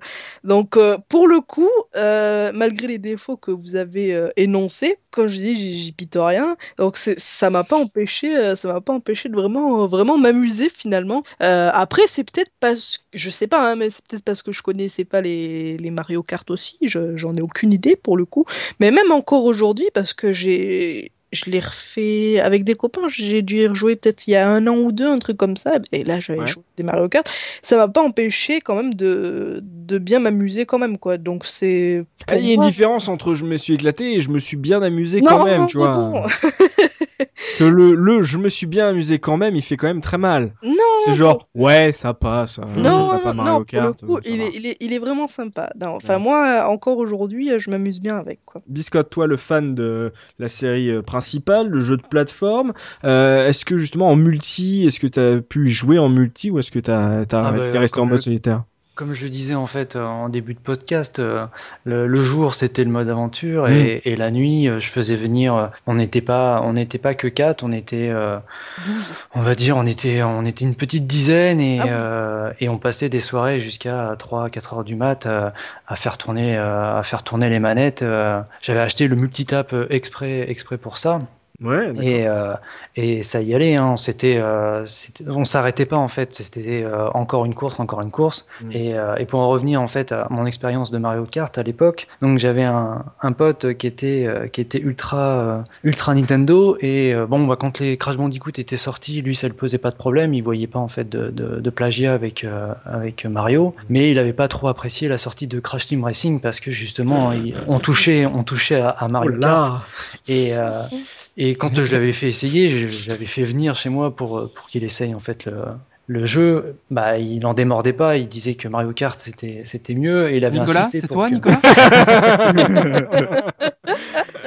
Il avait insisté pour que que qu'on aille chez lui en fait pour pour essayer. Bah, pour la petite anecdote, parce que c'est- enfin, c'est une image qui me qui me traite encore dans la tête quand j'ai révisé pour euh, pour le jeu, c'est que il habitait super loin, il faisait super chaud, on était à 4, il fallait y aller à pattes, et on arrive chez lui il avait fait une installation, son télé était euh, sur son au bout de son lit qui était en hauteur, et j'ai toujours cette image en fait de jouer à Mario Kart trois personnes qui étaient euh, allongées sur le lit en fait les uns sur les autres et moi qui avait pas de place j'étais debout Oh. sur l'échelle Oh, et je regardais deux côtés Mario Kart et à la fin d'une course il me disait alors qu'est-ce que t'en penses?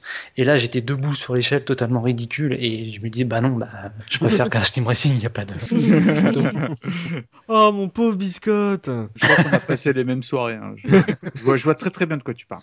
Mais Et- pour en revenir au mode Oui. battle, par contre, que ça soit Mario Kart ou que ça soit euh, Crash Team Racing ou même, euh, même les Sonic, j'ai jamais accroché à ce mode-là parce que euh, je lui trouve très très peu d'intérêt. À chaque fois, j'ai joué avec des personnes, on fait une partie et puis au bout de, à la fin de la partie, il dit bon, on va reprendre une course parce que parce que c'est beaucoup plus vif, beaucoup plus euh, rapide Mm. que le mode de battle où tu vas te tourner autour pendant 5 minutes, tu vas rater euh, tes tirs et, et même les ça. arènes sont pas sont pas fo- folles quoi. C'est euh, il y en a que 4 en plus. Après, tu peux en débloquer, mais, mais par défaut, ouais, c'est, elles sont un peu chiches, hein, je reconnais. Mais donc, euh, toi, avec toutes tes soirées et tes potes, ça veut dire que vous êtes euh, resté pas par défaut. C'est pas parce que il est, il est pas mal quand même euh, dans le fond. euh, Ah non, non, non, il est, si- il est- vous avez il vraiment bon, accroché. ouais, ouais, ouais, ouais. Vous êtes, vous êtes monté à un certain niveau, c'est dans le sens où il y a plus le droit à l'erreur, euh, on évite tout, euh, Alors- on essaye de battre les- des records euh, de temps, etc. Le souci, c'est que quand tu joues au mode aventure, ce que je faisais en fait euh, quand j'étais quand j'étais tout seul, il y a donc certains défis comme euh, décrivait, je sais plus qui, je crois que c'était Pimi, euh, où il faut aller attraper des euh, des lettres, donc les lettres C, T, R. Et en fait, ces courses-là, euh, ça te permettait de découvrir des raccourcis et des façons de prendre certains virages Exactement. que euh, tu pouvais pas en fait découvrir euh, tout seul ou euh, par hasard. Dans Et le en feu de l'action d'une course multi. Oui. Voilà. Mm. Et, et parce qu'il y a certains passages, rien que le premier niveau, euh, t'as un raccourci de, de malade en fait qui te fait gagner, qui te fait gagner pas mal de secondes. Et le problème, bah, c'est quand après je jouais avec euh, les potes et que toi tu connais bien les circuits, et bah, t'arrives à facilement à les dépasser et à prendre des raccourcis. Alors que eux, quand ils connaissent pas les raccourcis, bah ils galèrent plus. Mm. Donc après, bah, ça perd du fun. Bah, t'es obligé de de Bah, pas tu les craques. utiliser. Mais non, mais c'est au bout d'un moment, c'est tout le monde arrive à le savoir. Euh, tout le monde et, et là, le- le- enfin, en, en gros, c'est plus euh, genre ah il est avantagé parce qu'il connaît le, le raccourci. C'est ah il est nul parce qu'il a foiré le raccourci sur ce tour-là. tu vois, c'est même pas sur la course, c'est sur ce tour. Le, le mec qui a qui, qui s'est craqué, hop, il passe dernier. Ah il chope le réveil et là tout le monde ah t'es chiant, j'étais en train de sauter, etc. Donc il y a, y a un moment où en gros on connaît, tout le monde, tous les potes connaissent tellement le, le les circuits, les raccourcis qu'il faut le t'es obligé de les régler euh, vraiment euh, aux, petits oignons parce que sinon euh, tu sais que tu vas tu vas ramer et que même si tu as des pouvoirs euh, tu sais que si ceux qui connaissent le circuit parfaitement et qui le réussissent euh, vont pouvoir avoir une avance considérable sur toi contrairement à d'autres Mario Kart où avant la moitié du dernier tour tu, tu sais toujours pas qui va finir premier quoi c'est aussi le problème. JP et toi, en termes de, de gameplay euh, pur, euh, en multi, euh, bon, j'imagine pas euh, dans ton salon de coiffure, parce que le, il y en a un qui est occupé avec des peignes et des ciseaux. Donc, euh, toi, t'avais eu une expérience du multi euh, de Crash Team Racing? Ouais, j'ai eu une expérience multi, euh, mais assez récemment en fait, euh, où j'avais une amie qui était extrêmement fan du jeu et on s'est rencontrés parce qu'elle avait, bah, elle avait une PS1 et un jour je suis arrivé et je lui, ai- offert le jeu que j'avais trouvé en double en me disant qu'elle l'aimerait peut-être et elle m'a fait oh Crash Team Racing trop cool et on a joué genre dans la foulée en 30 secondes quoi. Et ouais, du coup c'est la seule expérience multi que j'avais. Mais ça, ça passe aussi de, de, de, de pas jouer en multi, mais il manque quand même toute cette ambiance, comme tu dis, de, de euh, se donner des petits coups de coude ou des petites remarques euh, pour énerver les autres. Toujours cette petite compétition qui règne toujours entre les joueurs quand euh, ça, ça manque quand tu, quand tu joues tout seul. Donc, je, on, va, on va résumer l'expérience de, de JP, hein, c'est-à-dire que le mode aventure, il a trouvé ça naze, parce que bon, euh, c'est un peu comme Mario 64, c'est pas intéressant. Ouais. Et le mode multi, bon, j'ai pas eu trop l'occasion d'y jouer, j'y ai joué, j'ai essayé de, de gratter une fille, une pote, euh, je lui ai offert un jeu comme si, parce que les fleurs, c'est, c'est ringard. Et donc, en gros, t'as joué, t'as fait les modes coupe tout seul, quoi. Ouais, c'est exactement ça. Mais, c'est- mais, mais tu sais, le pire, c'est que je m'amuse beaucoup dessus en plus. Ah bah, c'est ça le pire. C'est que Mika parlait tout à l'heure de une petite aparté vraiment de, de une seconde de Sonic All Star Racing Transform. Je prends autant de plaisir Ah, à il- jouer solo. Il, il nous retourne sur, sur, ce jeu-là. euh, Ah. Je, je prends autant de plaisir à jouer solo sur Crash Team Racing que de jouer solo ou avec des potes sur euh, sur Sonic. C'est-à-dire que il y a le côté Madeleine de Proust qui joue évidemment beaucoup, mais euh, mais en solo le jeu est très très appréciable quoi. Il est pas euh, chiant comme pourrait l'être peut-être un Mario Kart en solo Mm. où ça peut tourner en rond assez vite. Euh, là c'est non temps, il c'est est des circuits, vraiment hein. cool quoi. oh, bravo, bravo. Mais, mais je t'entends, je- j'entends ce que tu dis, c'est que c'est pas juste un jeu de, de potes, ados ou jeunes adultes à faire en soirée avec euh, des curly. C'est euh, même euh, tout seul, tu peux t'amuser Ouais. vraiment à y jouer en couple, euh, même si t'aimes pas Mhm. les aventures à la Mario, à la Mario 64. Bon, voilà. C'est c'est ça, et puis surtout, je, je pense qu'il y a une, une courbe de progression. Je, je l'ai pas assez pratiqué dans mes révisions pour retrouver un niveau potable, mais il y a des choses que je me sou dont je me souviens que j'arrivais que je me souviens que j'arrivais à faire, bref, euh, que j'arrivais à faire quand j'étais plus jeune et que j'étais incapable de ressortir maintenant. Euh, quand j'étais plus jeune, je finissais systématiquement premier euh, parce que voilà, je, je ponçais le jeu quand j'allais chez le coiffeur. Et, et là, en rejoint, il y a des choses que je n'arrivais plus à faire. Mhm. Et euh, il a fallu du temps pour que je récupère des réflexes. euh, il m'a fallu bien euh, peut-être une heure, une heure et demie pour récupérer des réflexes et réussir à jouer correctement. Mhm. Donc je pense qu'il y a une courbe de progression qui est quand même cool. Punky, tu as dit que tu avais des critiques à faire sur le jeu par rapport à Mario Kart. Tu as dit que dans l'univers, c'était pas hyper original, mais que ça l'était encore moins dans le gameplay. Bah, Ça veut dire quoi ça? C'est une grosse critique, Punky. Hein? Hein? Non, c'est juste Punky. que c'est juste que euh, euh, bah déjà euh, c'était pas le premier Mario Kart like auquel j'avais joué. Donc j'avais eu des exemples de Mario Kart like réussis. On reprend Revolt toutes choses comme, des choses comme ça. Euh, j'y ai joué un peu tard. Euh, j'ai pas joué euh, en 99 je crois que j'ai dû y jouer peut-être euh, vers 2001 2002 donc c'était aussi un, peu tard. Il y a la GameCube qui arrivait la PS de pas loin etc euh, donc je sais pas. J'ai toujours trouvé que ce Crash Team Racing que ce soit en solo comme en multi avait un arrière-goût euh, de, je sais pas, de, de faux Mario Kart, mais d'un autre côté, je suis toujours euh, admiratif de, de Naughty Dog. C'est leur premier jeu de course et ils te sortent un truc qui quand même euh, Tient tient, la tient la route, quoi. Voilà, sans mauvais jeu de mots. Mais je sais pas, je suis hyper partagé sur ce jeu, mais en tout cas, euh, une chose est sûre, c'est que je comprends euh, qu'on puisse être attaché au jeu quand euh, soit on n'a pas eu Mario Kart ou soit on a plus joué à celui-ci qu'à Mario Kart parce que ça reste un bon jeu. Euh, c'est juste que pour moi, il y a des choses qui qui qui tranchent euh, carrément avec la, la méthodologie Nintendo, c'est-à-dire euh, te proposer un truc hyper accessible, tout le monde peut y jouer d'un coup. Crash Team Racing, il y a toujours ce côté, voilà, si le mec connaît le jeu en face, il te défonce, c'est sûr. Mhm. Euh, alors qu'un Mario Kart, le, beau, le gars aura beau connaître le jeu à fond, euh, si t'as euh, un objet euh, qui t'avantage ou, euh, ou s'il fait des erreurs, tu peux toujours revenir. Bah, ça veut dire que Crash Team Racing est un peu plus juste avec les bons joueurs. Il est peut-être un peu plus gamer que Mario Kart au final. euh, C'était peut-être plus un jeu qu'il fallait poncer. Et pour le coup, le mode solo, euh, du coup, c'est assez cohérent Mhm. avec tout ça. Mais je sais pas, je suis hyper. Euh, j'y ai rejoué et tout, mais j'arrive pas à, à comprendre. euh, Il y a beaucoup beaucoup de gens qui me parlent de, de Crash Team Racing et j'arrive pas à, à comprendre toute l'attention qu'il a eu, alors qu'à côté il y avait quand même Mario Kart 64 qui était la Rolls du genre quoi. Et comme tu bah oui parce que tu t'en parles c'est que Mario Kart 64 était déjà sorti quand est sorti Crash Team Racing même si euh, justement euh, Mario Kart 64 sort sur une console plus puissante que la PS1 donc euh, c'est c'est un jeu qui qui est un surtout, peu ouais, surtout, on en en a pas retard graphiquement et tout. on en a pas beaucoup parlé, mais il y avait aussi Diddy Kong Racing qui proposait un mode aventure assez similaire et que je trouve quand même mieux foutu. Euh, voilà, mais pour de la PlayStation, c'est mortel. Je veux dire, c'est le Mario Kart de la PlayStation, il y a aucun doute là-dessus. Diddy Kong Racing je crois que c'est un jeu de cœur de Gerfo si je dis pas de Oui, bêtises. c'est ça, ouais. Mm. Ouais. Mais un truc, il y a un truc qui est quand même symptomatique, c'est que encore aujourd'hui on appelle ce genre le Mario Kart like, alors qu'il y a des trucs, il y a des genres comme Doom like ou GTA like euh, qu'on ne prononce plus aujourd'hui et à l'heure actuelle on dit toujours Mario Kart like. Ça veut dire que c'est vraiment Alors, le jeu Mario Kart et que c'est très difficile de, de, de- de sortir de, de- des codes que- qu'a instauré Nintendo sur ce genre. euh, il y, a, il y a les Américains, ils appellent ça le character based euh, racing. Donc, euh, mais vraiment, ils ont, ils- c'est leur Jeu truc. de course à mascotte quoi. Voilà, jeu de course à personnage.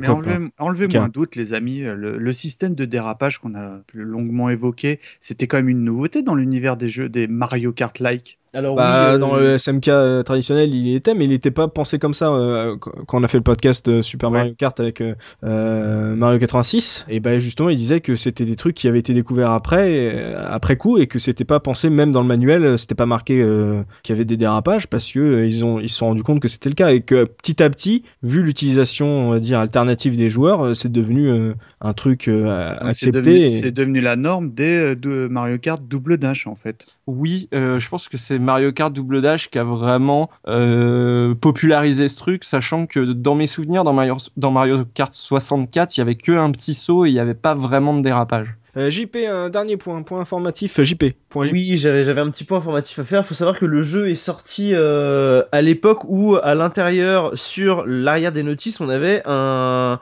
une jolie petite pub qui nous expliquait que le jeu était compatible avec les manettes DualShock, parce qu'il est sorti au moment où les DualShock euh, eh bien, étaient finalisés, sortaient dans le commerce, et ils ont eu la très très bonne idée de rendre le jeu compatible sans les DualShock. Donc si vous avez une manette euh, sans les DualShock dessus, vous pouvez jouer quand même au jeu, et je trouve que c'est un très bon point parce que ils auraient pu euh, en faire une espèce de vitrine et dire euh, t- regardez le jeu on peut y jouer avec les Mm. joysticks c'est fantastique alors que non euh, on peut Ils ont laissé ça Ape Escape. oui, exactement. et donc on peut désactiver, moi par exemple j'ai une manette DualShock et on peut désactiver les joysticks pour y jouer avec la croix. Je trouve d'ailleurs, mais ça n'engage que moi, que c'est plus jouable avec la croix directionnelle qu'avec les joysticks de la PS1. Alors je sais pas si euh, il aurait fallu que je le fasse sur une manette PS3 pour voir ce que ça donne, mais euh, c'était pas jouable avec les joysticks. C'était juste ça. Je trouve ça très bien qu'ils aient permis euh, aux joueurs qui n'étaient pas riches au point d'acheter les nouvelles manettes de pouvoir jouer au jeu sur leur vieille manette toute pourrie de PS1. La belle époque où t'avais le bouton analogue, genre Ouais. tu peux choisir de le désactiver ou pas. Bah, dans ce cas-là, si j'ai pas envie d'y jouer avec, je touche pas le joystick. tu m'embêtes, euh, je me suis fait la même remarque. Euh, un point sur l'esthétique du jeu avec euh, Mika. Tiens, justement, comment il s'en sort en 99 ce Crash Team Racing? On l'a on l'a quand même pas mal évoqué, on est, on est complètement dans l'univers de Crash. Alors, curieusement, moi, esthétiquement, je le trouvais pas extraordinaire à l'époque. C'est-à-dire que, euh, bon, c'est quand même un jeu full 3D et tout. Euh, bon, on est en fin de vie de la console, donc normalement, on devait avoir ce qui se faisait de mieux, on va dire, dans ce domaine. Et je trouvais que euh, esthétiquement, il n'était pas parfait et que des fois même, il y avait même des soucis de lisibilité parce que euh, euh, d'une manière générale, pour un jeu qui se veut euh, coloré, je trouvais que d'une- que, euh, il y, y avait plus de niveaux sombres que de niveaux, on va dire, clinquants. En revanche, j'ai rejoué donc là avec, sur une cathodique qui va bien, et paradoxalement, je trouve que le jeu passe merveilleusement bien les années. Bon, après, il y a- évidemment, il y a le côté Madeleine de Proust qui parle, mais par rapport à d'autres jeux de, de la même ère PlayStation, eh ben, ils sont euh, aujourd'hui, je te parle, euh, Mhm. techniquement, je trouve que il fait encore complètement la maille. Bon, t'as toujours tes- des, les petits soucis de lisibilité, mais je me suis dit, euh, quand j'ai, on, on a, on a proposé le sujet, je me suis dit, oh là là, ça va être un calvaire d'y rejouer parce que j'avais adoré. Mais moi, ça faisait, ça faisait bah, depuis une quinzaine d'années que j'y avais pas joué vra- vraiment, quoi. Et j'ai, j'étais agréablement surpris de me dire, bah que euh, voilà, ok, c'est un jeu en 3D, mais qui est pas honteux et qui euh, et Il qui bien, fait quoi. bien, le- qui fait bien le travail, quoi. Alors qu'à bizarrement, comme je te dis, à l'époque, je le trouvais pas extraordinaire. Donc c'est c'est peut-être, tu sais, on va dire l'effet que j'aime bien dire l'effet Star Wars où euh, bah, le tout numérique aujourd'hui c'est un truc qui, qui a mal vieilli. Là peut-être qu'il faisait un peu entre guillemets, on va dire artisanal. Mm. Et bah quand tu regardes, quand tu reviens plus tard dans le cadre du rétro gaming, bah ça passe encore très très bien. Il est punchy, euh, ça y a une bonne impression de vitesse ou pas? Pas trop non. Malheureusement, moi j'ai, enfin je je trouve que. euh, Attends, euh, je- je- question subsidiaire. Tu maîtrisais le boost? Même, mais, même, mais même des fois, tu arrives à le sortir et t'as pas la sensation de, de que le jeu il défile. Bon, c'est Mm. fluide, il n'y a pas de problème, t'as pas de lag, machin. Et même, même quand tu joues en multi, il n'y a jamais eu de souci. Mm. Bon, évidemment, quand tu joues à 4, t'as l'écran qui est splitté en 4, c'est ça reste fluide. Ouais. Moi, le seul, on va dire, moment où tu as une sensation de vitesse, c'est le fameux démarrage boost, hein, qui, est, Mhm. qui est, je crois, qui se fait euh, vraiment 3-2, et là, tu lâches le boost, et puis ça part, comme dans les Mario Kart, hein, j'ai envie de te dire. Mais euh, voilà, pour, pour- vraiment pour clôturer, j'étais agréablement surpris de le relancer aujourd'hui parce que bah, il, vraiment, il a vraiment, dans le bon sens du terme, esthétiquement parlant, on est sur cette rubrique, il a vraiment bien vieilli. Et comme tu dis, full 3D, alors que les, on va dire, les personnages dans Mario Kart 64 euh, ne sont ont un truc un peu bizarre là, le Ah côté sprite, euh, Ouais, Bah, c'est tu en bah, ça, 2D, si tu- ouais. Si tu veux faire le comparo, sprite silicone graphique, je sais pas quoi. Ouais, bah ça par contre, c'est un genre qui, voilà, aujourd'hui, ça se fait complètement daté. Même si le jeu reste bon, mais là, on est sur cette rubrique-là, euh, je trouve que euh, Crash Team Racing s'en sort vraiment mieux, voire Ouais. bien. Mais je, je- bien. je suis pas, je suis pas d'accord avec toi. Moi, je, enfin, dans la globalité des courses, quand t'es quand t'es en jeu vraiment, il y a pas de problème. Mais j'ai trouvé que sur le le podium de fin, c'était vraiment laid. Il y avait des zooms et des, des pixels qui bougent dans tous Ah, les sens, une espèce d'orgie. Ah, bah si, il va, il désinguer le jeu parce que le podium de fin, il est pas beau. J'adore le jeu, j'adore le jeu, mais il faut dire ce qui est, voilà. Euh, notamment qu'il y a une faute de goût assez extrême, c'est euh, l'espèce de nana euh, Cléo chelou avec son parasol à côté du du podium. C'est une qui a une espèce de vieux zoom très très bizarre sur elle, extrêmement euh, extrêmement malaisant, euh, et faire une espèce de clin d'œil au joueur, vraiment très étrange. Mais je trouve que juste sur ce moment-là, les pixels font n'importe quoi. Mais sinon, le reste du jeu est parfait, Ah. il a vraiment très bien vieilli. 2 sur 20. Alors, les pixels à la fin sur le podium sont nuls avec 2 sur 20. Non mais en, en fait, tu sais, je pense que c'est, je pense que c'est dû à un truc, c'est parce que euh, T'avais des cheveux visage. non mais il y, a un- il y a un travelling en fait à ce moment-là sur les personnages du podium et du coup les polygones, euh, ils bougent un peu dans tous les sens. Et euh, c'est juste, à- c'est juste là où ça se voit qu'il accuse un peu son âge. Sinon sur le, sur tout le reste du jeu, comme c'est toujours en mouvement et que euh, la caméra est toujours derrière, la caméra arrive à gérer ce qu'elle te montre. Alors que là c'est un travelling avec des polygones qui font n'importe quoi, donc c'est un peu plus compliqué. Ah bah, un jeu PS1 où t'as pas les polygones qui tremblotent, euh, c'est pas un vrai jeu PS1. Voilà, hein. exactement. Dire, euh, Ouais, mais là, moi, j'ai vu qu'il y avait des textures sur les personnages de Resident Evil quand j'ai joué sur émulateur avec euh, avec des shaders différents. J'ai fait oh la vache, mais Gilles elle avait un visage. Merde. Ah, mais là, Oui. justement, pour le coup, euh, ça reste euh, esthétiquement propre et en plus, le jeu euh, se paye le, luxe de rester fluide. Donc, euh, moi, je dis euh, franchement chapeau. C'est ça que je voulais mettre en avant, moi, c'est la, la fluidité du jeu. C'est un jeu qui est extrêmement fluide. Euh, hum, du coup, ça fait que quand on regarde les environnements, il faut, il faut regarder la route et rien d'autre, parce que c'est vrai que dans le fond, euh, bah, c'est de la, enfin, c'est, du JPEG, quoi. Mais euh, euh, c'est extrêmement fluide. Au niveau du clipping, c'est, c'est vraiment. euh, tu regardes Mario Kart 64, par exemple, le clipping, c'est, c'est devenu insupportable.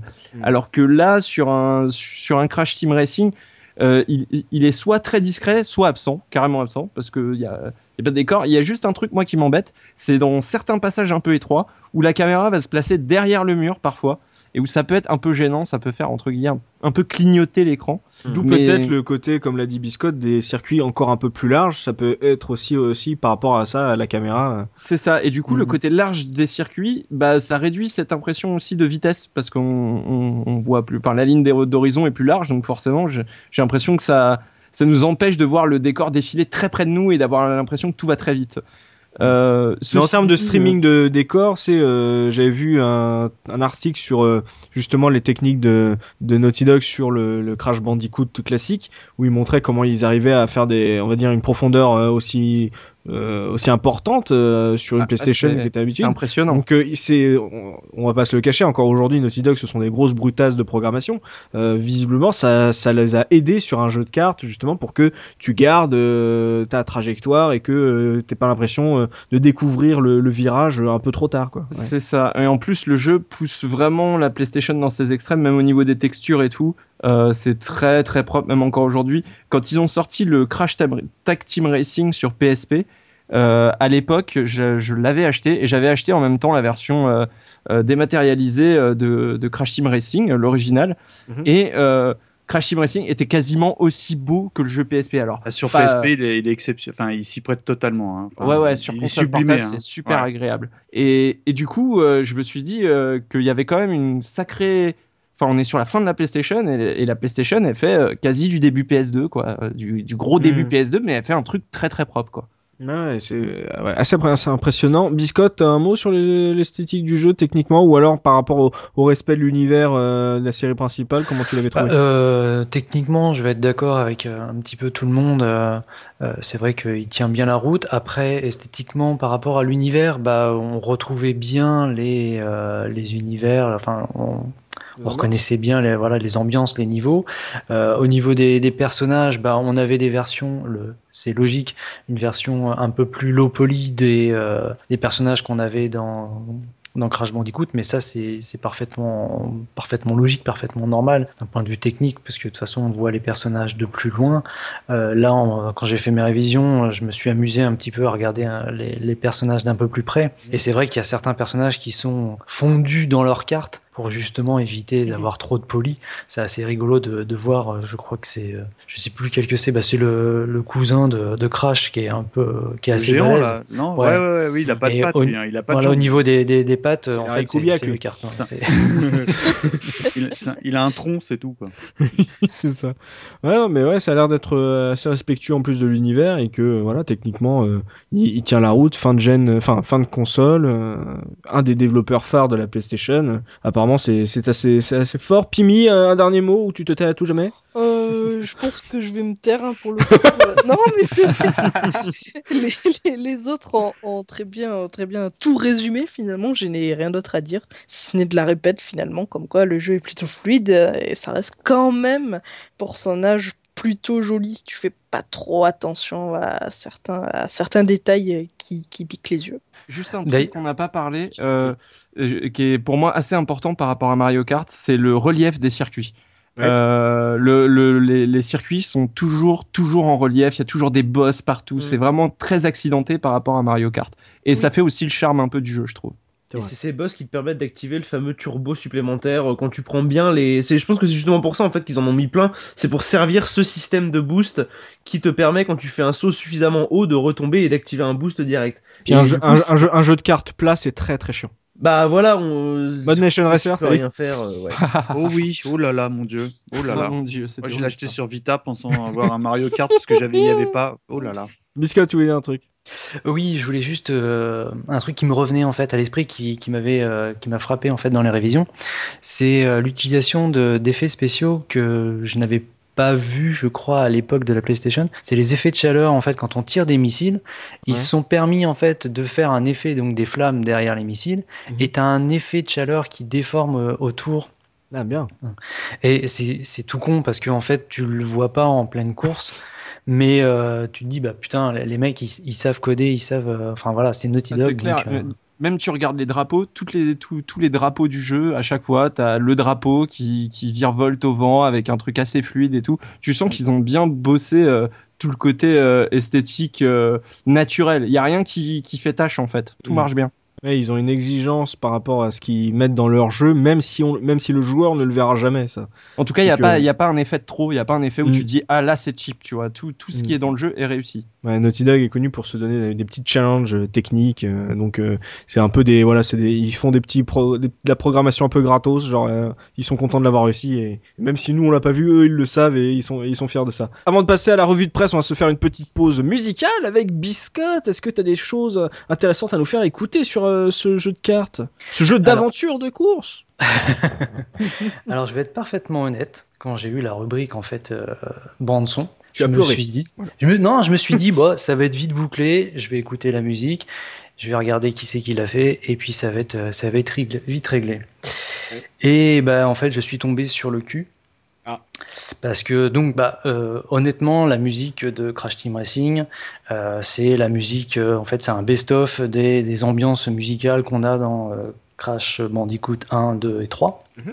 Sauf que euh, bah, le studio qui, qui a fait cette musique, donc il s'appelle euh, Mutato Musica, euh, qui a été créé par Mark Motherbos en 1989. Et bah, le monsieur, c'est pas n'importe qui. Alors, je, je vais parler aux plus anciens d'entre nous qui, qui nous écoutent. Je t'écoute, moi. Donc, à part des jeux vidéo, donc il a fait la musique donc, des Crash Bandicoot, de Crash Team Racing, il a fait aussi la musique de Jack and Daxter, Ouais.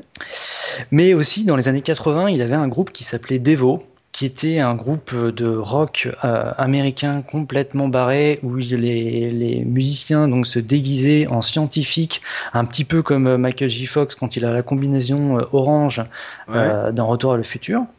Et il faisait de la musique donc euh, complètement barrée. Euh, Il y a un morceau qui est très connu qui s'appelle Whip It, euh, qu'on a déjà entendu plein plein plein de fois. D'accord. Donc il avait déjà ce, ce groupe-là à l'époque, mais il a fait aussi euh, donc la, la BO de, euh, du film Lego. Le Lego. film. Le Récemment, Lego- Oui, celui-là, oui. Il a fait donc C'est les, les super musiques. génial. Donc, pas ce morceau-là, mais le reste de la BO. Ouais. Euh, il a fait aussi la, la musique donc, de pas mal de dessins animés, Tempête de boulettes géantes, euh, Transylvania. Il a bossé aussi pas mal avec euh, Wes Anderson, donc euh, c'est quand même euh, Non, non, pas je- n'importe qui en réalisateur parce que c'est un de mes réalisateurs favoris. Donc La vie aquatique, La famille Tannenbaum, c'est lui aussi. Mhm. Et bah, je ne vais pas vous te lister tout, euh, tout ce qu'il a fait, mais euh, bah, le, le type a un, espèce de CV immense. Et, euh, et donc il a fait aussi les- donc, la musique de Crash Team Racing. Et là je, vais, je vous propose d'écouter euh, donc le morceau, c'est peut-être le morceau que j'ai le plus écouté quand j'ai joué à Crash Team Racing, puisque c'est le morceau euh, qui est lié euh, à le niveau euh, dans, dans le ciel, hein, donc Hot. Air Skyway, parce que bah, c'est celui où je, je perdais le plus souvent, parce que c'est celui où tu tombes le plus, et, euh, et quand tu bats le boss, tu es obligé, de- t'es obligé de prendre les raccourcis pour pouvoir le battre. Tu peux Mm. pas euh, prendre le circuit normal, parce que lui, il prend les raccourcis. Mm. Et donc, bah, je, vous, je vous propose d'écouter ça tout de suite. Euh, Super, bah, on va s'écouter ça et on se retrouve tout de suite après pour la revue de presse de JP. À tout de suite.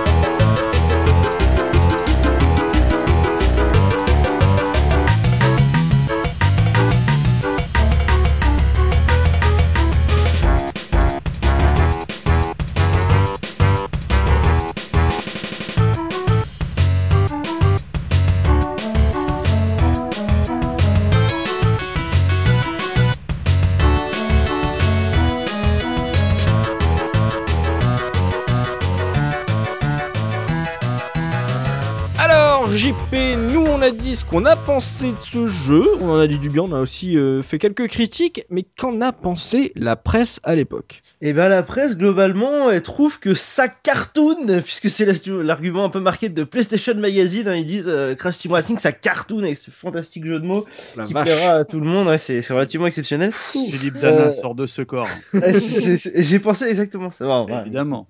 On fait ce qu'on peut avec ce qu'on a. Euh, donc je vais commencer avec euh, PlayStation Magazine justement. euh, avec Qui a trouvé que c'était le jeu du siècle, j'imagine. Alors, effectivement, je l'ai trouvé un peu chauvin quand même sur le, sur le test du jeu. Faut savoir que sur les trois tests que j'ai sélectionnés, c'est quand même le plus complet. Il fait trois pages. Faut dire qu'après, bon, euh, c'est le magazine de la console, donc euh, ils auraient tort de se priver de parler assez, assez Ah longuement d'un concurrent euh, assez solide, ils disent, euh, de Mario 64. Alors c'est les seuls dans les magazines que j'ai sélectionnés qui parlent de l'histoire et ils consacrent quand même un paragraphe relativement long au scénario, euh, au scénario du jeu. Je vais vous en lire un petit extrait parce que ça- ils essaient quand même de vendre le truc alors que ils, appellent ça un scénar nanar, mais ils te le vendent quand même très bien. hein. Mhm. Donc, euh, entre guillemets, je cite, Depuis ses précédents démêlés avec Neocortex, tout allait pour le mieux pour l'ami Crash, coulant des jours heureux sur son île. Il goûtait un repos mérité après ses folles aventures, jusqu'au jour où un docteur fou complètement speedé par un accident survenu dans sa jeunesse décide de transformer le monde, ou plutôt de l'accélérer. Pour parvenir à ses fins, Nitros Oxide a inventé une machine infernale, l'hyperactivator, capable de transformer les- jours en heures et les heures en minutes. Bla bla bla bla bla bla bla pendant encore un long paragraphe. Ceci est un communiqué de presse. Ah là, où ils nous disent que du coup Crash, comme euh, ah bah il y a des problèmes, et ben il va s'allier avec son son antagoniste de toujours qui est Neocortex et que euh, du coup ils vont devenir copains dans le jeu de cartes le plus cool de l'univers. voilà. Euh, Il n'y a pas de note pour ce test-là, parce que grosso Ah bon modo, euh, non, il n'y a pas de note, c'est assez, euh, assez marrant. Euh, le test se finit par un, un récapitulatif de tout ce qu'on peut trouver dans le jeu, donc euh, les 20 circuits, euh, les 8 persos, les 4 boss, machin, machin. Mais le test n'est pas noté, euh, il a été écrit par un certain François Tunin, si je me trompe pas, oui je l'ai bien écrit, euh, et il est pas noté, donc je comment pense- t'as dit? François Tunin. Si je me trompe pas. c'est le frère de euh, Robert Tuning Oui, c'est exactement ça, ouais. ouais carte, tuning, euh, on retrouve. euh, Ah non, C'est. Tarin. Non, pardon, excusez-moi, j'ai extrêmement mal écrit en plus, il s'appelle François Tarin. Comme le. Oh Ça se voyait pourtant comme le nez au milieu du visage. Exactement. Et un autre buzz, bien. Euh, enchaîne, enchaîne là. Euh, pour, pour terminer juste sur le sur le l'article de PlayStation Magazine, c'est aussi les seuls et ça euh, je tiens quand même à les féliciter pour ça, qui consacrent une partie euh, assez un- impressionnante, toute proportion gardée dans un article de trois pages, euh, sur les deux créateurs de Naughty Dog, donc euh, Jason Rubin et Andy Galvin, et ils parlent, euh, je pense qu'ils les ont interviewés, ils parlent de la démarche qui a poussé ces deux personnes euh, à faire le jeu, ce qui est plutôt cool parce que dans tous les autres tests, on se contente euh, relativement rapidement de parler du jeu et eux ont essayé quand même de voir d'où ça venait, de parler un petit peu de Naughty Dog. Mm. Donc c'est plutôt cool quand même. Ensuite, euh, donc pas de note pour celui-là. bizarre, pas de note quoi. Non, non, il n'y a pas de note. Il y avait marqué test à l'entrée. euh, C'était marqué making of. Ah, mais, euh, voilà. mais ils auraient pu rappeler peut-être un avis, je ne sais pas, dire. euh, voilà. Ouais, parce que-. Au final, euh, ils le vendent quand même bien le jeu, hein, mais il y a quand même un encart où c'est marqué un système de turbo novateur qui sauve Crash Team Racing du statut de simple copie. Quand on voit ce qu'on a dit du système de turbo, euh, Oui. est-ce que, est-ce que, bon, on ne sait pas trop. On, on est un peu dans l'expectative. Euh, ensuite, je vous ai choisi euh, le numéro, alors c'est le numéro 98 de décembre 1999 de Console Plus, Oui. qui lui donne un 93% à Crash Team Racing je le trouve euh, plutôt cool. Le, résumé, c'est tous les intérêts du méga hit sont réunis bonne jouabilité, analogique, vitesse, fun, convivialité, de la balle. Le kart renaît sur PS. Renaît, est-ce qu'il était né une fois déjà sur PS On ne sait pas.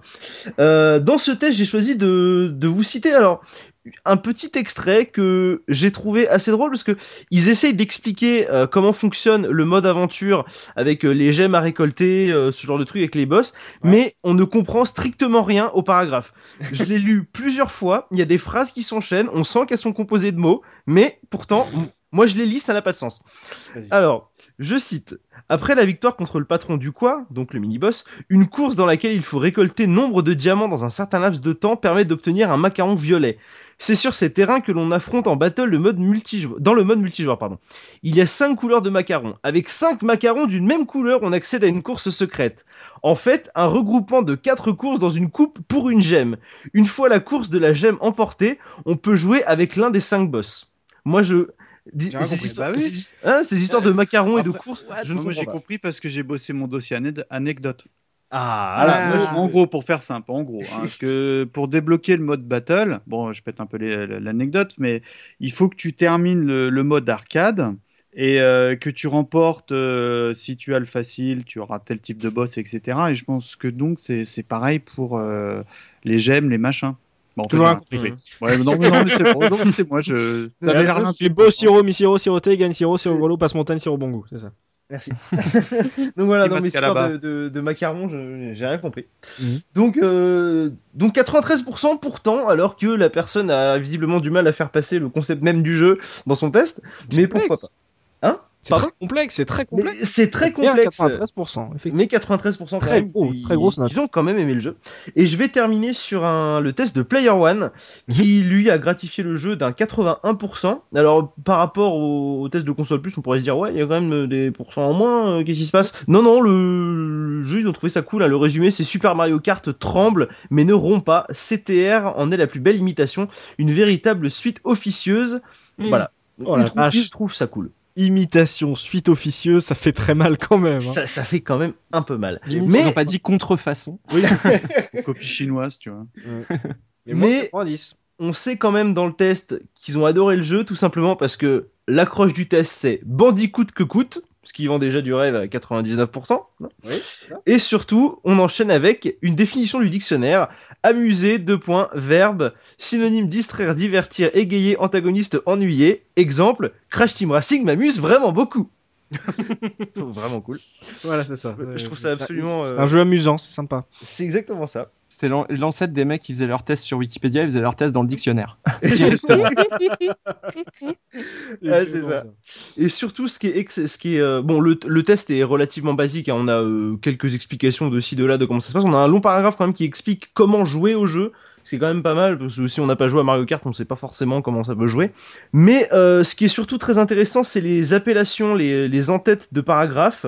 Le premier s'appelle Simplicité, j'écris ton nom, ce qui est plutôt plutôt euh, voilà ça, ça, ça parle de soi-même on n'a rien d'autre à dire ça. le jeu est simple ensuite on a j'irai me cracher sur vos bombes Oh la vache. où là, on a de la grande littérature quand même. Ah oui, ils sont. Ah, Ah, ils sont, ils sont. En plus, c'est- on sent que ils aiment bien le jeu, mais ils en feraient pas un dossier trop long non plus quand même, parce que sur la, sur la page où il y a J'irai me cracher sur vos bombes, on a bien les trois quarts qui sont prises par des screenshots dans tous les sens. bah oui. On n'a pas grand chose à dire, on met des screens. Mais on, Évidemment. a, mais on a bien aimé le jeu. Voilà. Hmm. Donc euh, voilà, donc 81%. Alors la presse euh, à l'époque, évidemment, a- si on met quand même un petit peu de côté le, le, le making of de PlayStation Magazine qui est extrêmement chauvin quand même et qui essaie de nous vendre un truc qui, n'a aucun sens, alors que eux-mêmes disent que le scénario ne vaut rien, mais ils essayent quand même de, de, de t'inciter à aimer le jeu, alors que tu sais que le scénario tu ne peux pas l'aimer. Euh, la presse a quand même relativement bien aimé à l'époque. Euh, mais ils reviennent comme nous euh, en début de podcast et euh, tout au long euh, malheureusement ils reviennent quand même sur la comparaison avec euh, Mario Kart parce qu'on ne peut pas passer à côté. Je pense que le jeu souffre vraiment de ça par rapport à pas forcément par rapport à sa notation mais plus par rapport à sa réputation parce que même si la presse reconnaît qu'il est bon il est toujours qualifié de sous Mario Kart et ça lui porte quand même un petit peu préjudice Oui, bah après voilà, c'est savoir si est-ce que tu souffres parce qu'on te compare Mario Kart ou est-ce que euh, tu as vendu beaucoup de copies parce que tout le monde a dit que tu étais le Mario Kart de la PS de la PS1 quoi. Hum, c'est vrai Donc euh, ça peut aussi les aider. C'est tout pour la revue de presse, euh, JP C'est tout pour la revue de presse. Je finirai juste par euh, une dernière phrase euh, sur le test de Player One qui dit le meilleur jeu de cartes sur PlayStation, un vrai classique instantané. On n'en attendait pas moins de l'équipe de Naughty Dog. Mais qu'est-ce que vous faites là? Vous devriez déjà être en train d'y jouer. Bon sang, quoi. Effectivement, c'est ça. Mais c'est un, un jeu même quand tu en reparles, t'as envie de te refaire une partie après, c'est ça. C'est, Mm. c'est un jeu fun, c'est un jeu amusant, bon comme l'a dit Player One. Euh, on va pouvoir passer aux anecdotes avec Mikalo Twix, histoire de voir si on a oublié des choses sur ce jeu, Mika. Alors oui, on parlait de qu'il y avait plusieurs personnages à débloquer, donc euh, notamment les boss. Donc euh, pour cela, bah, la plupart du temps, il faut finir tel type de mode de jeu, etc. Bon, je vais pas rentrer dans les détails parce que ça n'a absolument aucun intérêt. En revanche, on l'a dit, le boss de fin, donc qui est euh, Oxide Oxidia, n'est pas jouable. Mais en fait, tu peux jouer avec. Mais pour cela, ça nécessite euh, l'utilisation de l'Action Replay Professional. Donc, je ne savais même pas que ça existait. En revanche, euh, bah, quand tu gagnes le jeu, euh, si tu arrives au podium, bah, le jeu plante. Mais tu peux jouer avec Hmm. lui. Euh, moi, un truc que j'ai vu et que j'ai essayé, c'est que le jeu comporte tout un tas de cheat codes Mhm. en tout genre. Notamment, euh, bon, c'est des codes que tu dois faire au menu du jeu. Ouais. Comme par exemple, tu peux avoir euh, des, des pistes. euh, bah, que, tu- vous savez, il y a des passages où il y a des, euh, des- un peu de glace, où Mhm. euh, évidemment le carte dérape. Bah là, c'est toute la piste qui est comme ça. Ah. Donc c'est absolument injouable. Tu peux débloquer le code pour avoir donc euh, un- le mauvais crash. C'est un crash qui fait la gueule. hein, Excusez-moi, mais c'est ça quoi. Tu alors on parlait d'un mode euh, Juste, jeu juste Mika, pour le, pour le, le fake crash, il s'agit en fait euh, d'une blague de Naughty Dog. Euh, c'était une, euh, en fait, il y a eu un le, le, le Crash Bandicoot japonais. En fait, il a eu cette apparence, je crois, Ah sur une jaquette ou un truc comme ça. Et, euh, et ils se sont marrés à le mettre dans les jeux et dans, je crois qu'il est a- aussi dans Crash il a, 3. il a des gros sourcils en fait pour faire C'est ça, voilà. C'est un, parce que notre crash il est toujours joyeux, un peu foufou. Là il a ça. des gros sourcils, on dirait Manuel Chin. Tu vois, tu vois, enfin bref. un beau clin d'œil en tout cas. Ouais.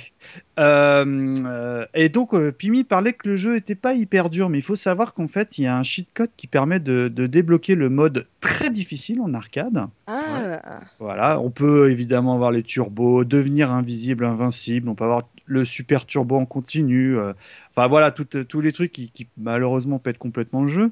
Et euh, aussi, ce que j'ai noté dans ces cheat codes, c'est qu'il y a un code secret pour débloquer la démo de Spyro 2. Vous vous rappelez de ce petit dragon violet qui était, euh, Oh là là, après JP qui me prend pour un débile avec la hitbox, Spyro. Vous vous rappelez ce vous petit dragon violet de Mario Excusez-moi, euh, je sais pas, je pensais que vous étiez trop jeune. Alors j'ai essayé, alors je sais pas si c'est ma console ou quoi. Euh, bon, évidemment, c'est des codes à faire en, en page d'accueil. Bon, le- la démo se lance, mais je sais pas, après ça plante, j'ai jamais pu y- l'essayer. Donc en tout cas, il y a une démo qui est sur la galette euh, du jeu, quoi. Non, mais que ce soit le niveau de difficulté ou euh, une démo qui sont disponibles avec un code, je comprends pas moi. hein. Ça, on a fait un mode très dur. C'est quoi euh, Il est où dans le menu? Ah non, faut rentrer un code. Mais pourquoi? Ah, c'est parce que c'est à l'époque, on adorait ça, tu sais. Ça faisait, puis peut-être c'était des deals avec la presse, comme ça, ça vendait des magazines. J'en- sais rien. Euh, donc, on parlait du mode battle que j'ai personnellement euh, euh, aimé, mais je trouvais qu'au niveau contenu, c'était un petit peu chiche. Et en fait, quand tu termines le mode arcade, certains circuits dépendent du niveau de difficulté choisi.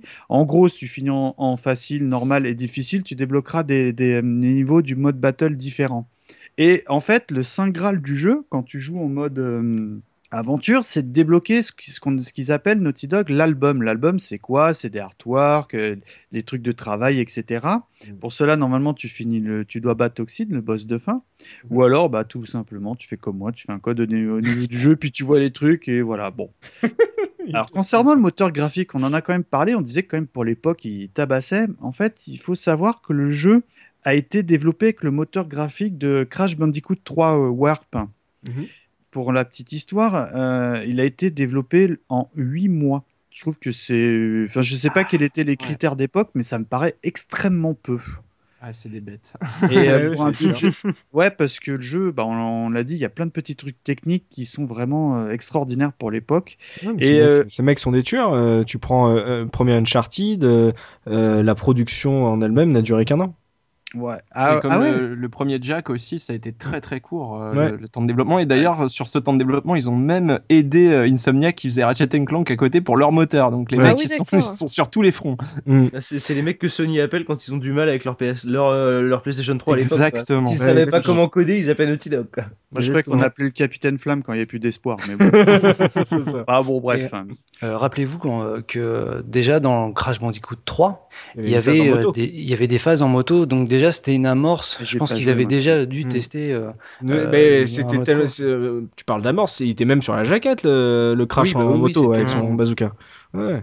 Effectivement. Faudrait que je l'essaye un jour, je l'ai sous les yeux, mais j'y n'y ai absolument jamais joué. Et on parlait de Diddy Kong Racing tout à l'heure, je sais plus, Ouais. je crois que c'est Punky. Et ben c'est pas innocent ça, parce que au tout début du développement du jeu, Naughty Dog a recréé un circuit entier de Diddy Kong Racing pour voir tout simplement si la PlayStation était capable de gérer euh, bah, des niveaux euh, aussi complexes. Alors je crois que de mémoire c'est le niveau qui s'appelle l'île quelque chose, enfin bon, euh, c'est un nom assez random et le jeu, enfin quand, pour ceux qui connaissent, enfin, c'est un niveau connu quoi.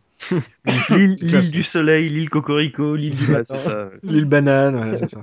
Ouais. Ah, mais ouais, c'est en fait, c'est. Mais de toute façon, ce sont des fans, les, les mecs de Naughty Dog. Quand tu regardes leur, euh, leur curriculum, c'est ils ont commencé avec euh, euh, des jeux de rôle, après ils ont fait euh, des jeux de combat, après ils font de du jeu de plateforme, euh, ils font du jeu de bagnole. C'est des je fans de jeux vidéo, ces mecs-là. Je rappelle que Crash, à la base, le nom de code de- du premier Crash, c'était le Sonic's Ass Game, donc le jeu du cul de Sonic, parce que Mm. on voyait un On personnage de dos. Ouais, et c'est marrant, et c'est marrant de se dire que pour tester leur euh, Crash Team Racing, bah ils se refont à un niveau d'un jeu qu'ils étaient certainement déjà en train d'essorer euh, à ce moment-là euh, sur N64, quoi. C'est marrant. Puis en plus, Rare, ça devait être, ils devaient être des gros fans de Rare, les gars. Ah oui, ça, ça, ça se sent, hein, franchement, hein, honnêtement. Ouais. Euh, donc, concernant le, le boss de fin, donc Nitro Oxide, Mm. euh, en fait, à l'origine, il devait avoir une apparence un peu plus humaine que celle euh, bah, qu'il a dans la version finale. Euh, et de nombreux designs ont été faits avant qu'il n'obtienne son, son apparence. Mhm. Et le, dans le scénario prototype, il était différent également, c'est-à-dire qu'à l'origine, euh, dans le scénario original, Oxide aurait voulu rendre le monde de plus en plus rapide jusqu'à la fin du temps à cause de son obsession pour la vitesse. Alors, il y a même une ancienne BD qui suggère également qu'Oxide aurait utilisé une machine euh, nommée X-Device. Alors bon, voilà, euh, pour, euh, en gros, hein, parce que le scénario on s'en fiche, mais dans la version finale, euh, comme l'a dit euh, JP tout à l'heure, en gros il arrive sur serre et il dit écoutez, si vous arrivez à me battre, je vous, je vous laisse votre caillou, je crois qu'il dit ça hein, dans l'intro, sinon bah, je ravage tout. Voilà, bon. Il y a eu des scénarios alternatifs sur Crash Team Racing. C'est- ouf. Hein. Et enfin, Ouais. pour clôturer sur l'ère, on va dire euh, PS 360, Ouais. bah, il y a un reboot de Crash qui, a été qui était en, en cours de production, qui s'appelait en, en- en double emploi avec un, épisode régulier qui s'appelait Crash Landed avec sa déclinaison qui s'appelait Crash Team Racing. C'était vraiment pensé comme un reboot du premier euh, opus et euh, qui malheureusement a été euh, annulé euh, après deux ans de développement par Activision. Alors, je les mettrai sur le billet, mais il y a des vidéos qui tournent et honnêtement, j'ai pas trouvé que ça avait l'air dingue. Je sais pas. Enfin, je. Bah, je- En même temps, c'est Acti qui a fait, euh, qui a fait les suivants, hein, de, enfin les suites. Ouais. de- donc, J'ai euh, pas joué, donc euh, je. Déjà, c'était tout- pas top. hein. Voilà, donc ça, honnêtement, Dis le fan de Sonic. Ok, je la prends celle-là. Allez, bam Écoutez Ouais, mais- bien les podcasts, elle va revenir bientôt. euh. Ouais, mais c'est vrai, je suis d'accord. C'est le problème, c'est que euh, ça rien que tu me dis ouais, c'est Activision a voulu ressortir, t'as envie de chialer quand t'entends ça. C'est euh... moi, je veux Naughty Dog ou sinon j'y joue pas. Ouais, mais c'est voilà, c'est dommage, on n'aura jamais un Crash Team Racing 2 par Naughty Dog. Euh, C'est assez, c'est assez, assez triste finalement. Ça, ça me, ça me, ça me fait ma- mal au bidou. Mm. Je, veux- je veux pas te cramer d'anecdote, Michael Twix, mais euh, y a pas, dans le dernier Uncharted, il y a pas un truc comme ça on attendrait que je joue à Crash, Team, à Bien Crash euh. Bandicoot? Je, je... Ah mince, oui, je oui, et en plus, tout, hein. mais tu fais bien de le dire, j'ai complètement oublié. Vas-y, développe si tu veux, JP. Non, non, bah, je, je peux pas développer plus que ça, mais je. Parce que je... J'ai pas joué, donc j'ai euh, Je pas crois fait le qu'il, jeu. je crois qu'il joue que à Crash Bandicoot. Oui, il joue à Crash Bandicoot Oui, c'est en ouais. plus c'est un, un niveau qui a été euh, plus ou moins recodé. Enfin, c'est une imitation du premier Crash Bandicoot parce que tu regardes en fait toutes les collisions, c'est très très simple. Ils ont facilité le jeu. Jouable en fait, tu le vois pas en train de jouer, tu peux y jouer. Tu peux y jouer, mais quand tu joues, euh, tu sens que c'est pas le premier Crash parce que bah il y a des plateformes des fois tu passes à côté et, et ça devrait pas passer. D'accord. Donc, Ouais. Ils ont facilité un peu le truc pour que les joueurs puissent se dire ah c'était bien Crash quand même et, et pas ah Crash c'était horrible fallait fallait être précis comme je sais pas quoi. Ça, Enfin, ils voilà. préparent le terrain pour en ressortir un, ils disent mais regardez, Pas les c'était droits, bien, ils ont pas les bien. droits. Ils ont Mais- eu, ils se rendent compte qu'ils ont été obligés de demander l'autorisation d'Activision pour foutre cette petite séquence. Mais tu es naïf, c'est une préparation. Oui, c'est non. ça, on, on nous le prépare, c'est ça. Le... Bon, il n'y a pas de Crash Team Racing dans Non, non, Uncharted. il n'y a pas de Ouais, Crash ouais, dans ouais, Uncharted bon, 4. dommage. euh, ce- le monsieur dit de la merde, voilà, tout à fait. Oui, oui, mais je dis toujours de la merde. Voilà. Donc ça sera tout. Et c'est tout pour les anecdotes. Eh ben, on va pouvoir, on va pouvoir parler pognon maintenant avec Punky euh, qui va nous dire combien ça coûte si on a envie de se refaire Crash Team Racing aujourd'hui. Alors ça, ça, ça, ça coûte, et ça coûte. Et ben, je vais demander à Biscotte euh, qui, euh, qui a été euh, un petit peu triste avec ses amis qui se foutaient de sa gueule. Du coup, je vais, je vais m'excuser à leur place vu que moi j'ai fait chier un ami aussi. Biscotte, combien toi tu mettrais dans un Crash, Crash Team Racing complet, bon état? Allez, 1 euro. Un Non, je euro. rigole. je rigole, je rigole. Pff, allez, je dirais jusqu'à jusqu'à 15-20 euros max. Oh, Pas plus de 5, attends, il y a eu une version Platinum. Oh là là. Ah oui, non, mais moi je te Alors, parle pas de la version Platinum. hein. Oui, non, mais à partir de ce moment-là, ça veut dire qu'il a été vendu. Donc, oh, moi, je mets, mets- Eh mets ben, pas. c'est Biscotte qui est le plus proche, puisque Oh, effectivement, pour un Crash Team Racing vraiment complet avec la notice et que ce soit euh, en platinum, alors en, con- on va dire en normal, c'est entre 20 et 40 euros. Ça n'a Euh, aucun sens. Ceci n'a aucun sens. Oh. Entre 20 et 40 euros, parfois moins, mais parfois plus. Ça- en très très bon état, ça peut monter à 60 euros. Oh là. Euh, Oh là Euh, là Moi j'en Et ai un alors à vendre si ça intéresse quelqu'un. En Platinum. platinum complet, platinum complet, c'est plus entre 10 et 30 euros, ça dépend l'état, mais il faut au moins mettre 15 euros pour avoir un truc euh, avec la notice et tout. Euh, et sinon, le plus souvent, en très très bon état, ça va être aux, aux alentours de 25 euros, euh, pareil, 30 euros. Euh, on Oh a les CD en loose, je les ai mis quand même, ça va de Ça 4 existe, à ça, 10 des euros. CD en loose Ouais, Ça- mais oui, bien sûr. Quel est l'intérêt d'acheter un CD en Bah, loose jouer à un jeu. jouer à un jeu Ah, vidéo. mais enfin, ils doivent être. Enfin, ça, je comprends Ah, pas. non, ça, mais un- Ça pète vite euh, un- une boîte euh, PS1 surtout. Ouais. Ouais, une Ah boîte oui, oui, PS1 oui. euh, en bon état, c'est compliqué. Et puis, si t'as juste envie de te faire le jeu sur ta PS3, par exemple, eh bien, il faudra mettre entre 4 et 10 euros pour avoir le jeu, euh, voilà. Euh, sachant que, je le rappelle, le jeu est disponible en dématérialisé donc sur PS3, PSP, PS Vita et non pas PS4, pas PS4 pardon, au prix de 4,99€. Donc ce qui est plutôt raisonnable pour un jeu PS1, sachant qu'il y a des jeux trouve ça PS1 sur le store qui. Bah, surtout, surtout que dans tous les magasins style euh, cash, machin et compagnie, euh, les Crash, tu peux les trouver facilement à 2 balles. Moi, j'ai mon Crash Team Racing sous les yeux, il m'a coûté 1,99€. Donc, euh, En quelle année? Euh, je sais pas, il y a, il y a un an, quoi. Ah Ah ouais, non, Ouais, c'est à peu près le prix que j'ai payé en euh, brocante. hein, et- On, Ah on non, faut- sous-estime faut pas les caches et les, et les brocantes, mais voilà, pour ce qui est d'internet, euh, ça va être, euh, c'est un jeu qui est pas coté de ouf, mais euh, qui, Ah, bon, même, euh, hein, ouais, ça- il faut, il faut quand même euh, mettre un peu de sous pour l'avoir. Ah, Et je pense que c'est dû à son côté affect. Euh, Il Mm. y a beaucoup de jeux Mm. hein, qui sont comme ça, où quand il y a beaucoup d'affect autour, euh, les gens en profitent. Moi, j'aurais, enfin, si je peux rebondir, euh, j'aurais pensé, comme en fac, à 5 balles, tu l'avais complet, parce que, pour parler un peu, on va dire, au cercle gamer autour de moi, c'est vraiment pas un jeu qui, qui, qui a un côté affectif. Nous, on en parle, on est content. Je suis même content que dans l'ensemble, on l'ait pas trop bâché le jeu. Mais autour de moi, euh, je connais très très peu de gens. Et, euh, honnêtement, dans mes copains rétro gamers, à part JP, il y a, il y a personne. Genre, par exemple, Looping, là, pour le- ne pas le citer, lui, il- le jeu pour lui n'existe pas. Il, il est persuadé que c'est pas un super jeu, quoi. Mais Ouais. je pense, regarde, c'est c'est aussi parce que t'es entre guillemets un peu vieux, parce que tu prends sur Twitter, sur Facebook, il y a des images avec des screens de Crash Bandicoot où ils disent retweet euh, si t'es un ancien qui a connu ça.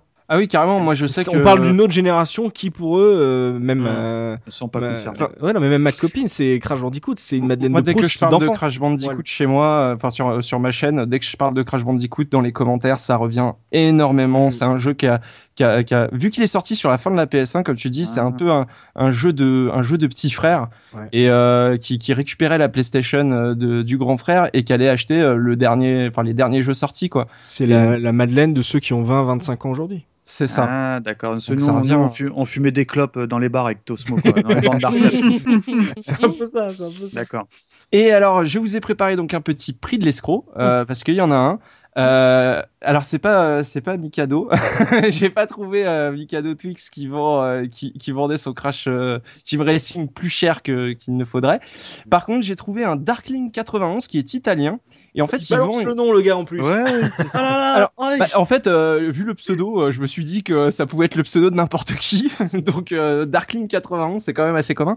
Et donc c'est- pas pas le pseudo de Lynx 91 Looping, Peut-être. c'est pas, c'est pas 91 Looping à la fin de son pseudo? si, Je dis si. ça, euh, moi je veux pas de problème, hein, mais. Et Darkling, c'était pas le pseudo de Link, de Link et Terracine Si, si, je crois que c'est ça. Ouais, c'est ça, c'est- c'est c'est leur frère. Je pense hein. que Darklink c'était le, le pseudo de beaucoup de gens. beaucoup de gens. Euh, donc c'est une version un peu spéciale et euh, je vais vous dire le prix avant de vous dire ce que c'est.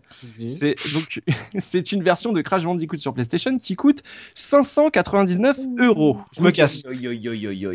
Pourquoi? Alors là, euh, c'est- j'ai juste envie que vous essayiez de deviner un peu pourquoi. Alors, attends, attends. Est-ce qu'il y a un autographe quelque part? C'est une presse. Il n'y a pas d'autographe. Je me casse. C'est pas une version presse, mais Pimi est pas très très loin. C'est une que c'est version pas spéciale. les... les blisters avec la... une manette spéciale à l'intérieur? Non, c'est pas ça. Non Alors, je vais vous dire, je vais pas vous faire patienter plus longtemps. Il s'agit d'une version de location de Crash Bandicoot, c'est-à-dire qu'elle est dans une boîte rigide en plastique, donc elle n'est pas dans une boîte PlayStation. Et sur le CD, sur le, sur le label du CD, on voit bien euh, réservé à la location, écrit en italien, avec euh, le, le logo euh, carrément floqué dessus de, de la boîte de vidéoclub ou de, ou de location Vidéo de jeux qui vendait ça. Et et voilà, et donc c'est juste une version, ce qu'ils appellent les versions rent, une version de location euh, qui est euh, quasi euh, en parfait état. Voilà, et le mec le vend euh, 599 euros. Et euh, j'espère que personne ne lui achètera jamais. c'est quand même sacrément les- idiot. À l'époque, Oui. tu sais, les versions Rennes, comme tu dis, on- euh, en fait, on les, on les louait, puis après, elles devenaient une version verbatim, bizarrement. Je sais pas pourquoi. Bon. Elle perdait de la valeur. C'est ça. Le, le mec voilà, ose te le- vendre une version location à des prix, mais, pff, mais casse-toi. Casse-toi. oh Ah ouais, non, c'est. Moi, moi, j'ai... Quand j'ai vu ça, j'ai pas compris. Et au départ, il a fallu que je cherche pourquoi. Et apparemment, c'est juste que bah, des versions location de jeux, c'est rare. Il y a pas que Crash Team Racing. hein. Euh, Il y a, il y a d'autres jeux PS1 qui vendent comme ça en version location. Je sais pas, le gars a fait les fonds de tiroir d'un- d'une boutique, je sais pas.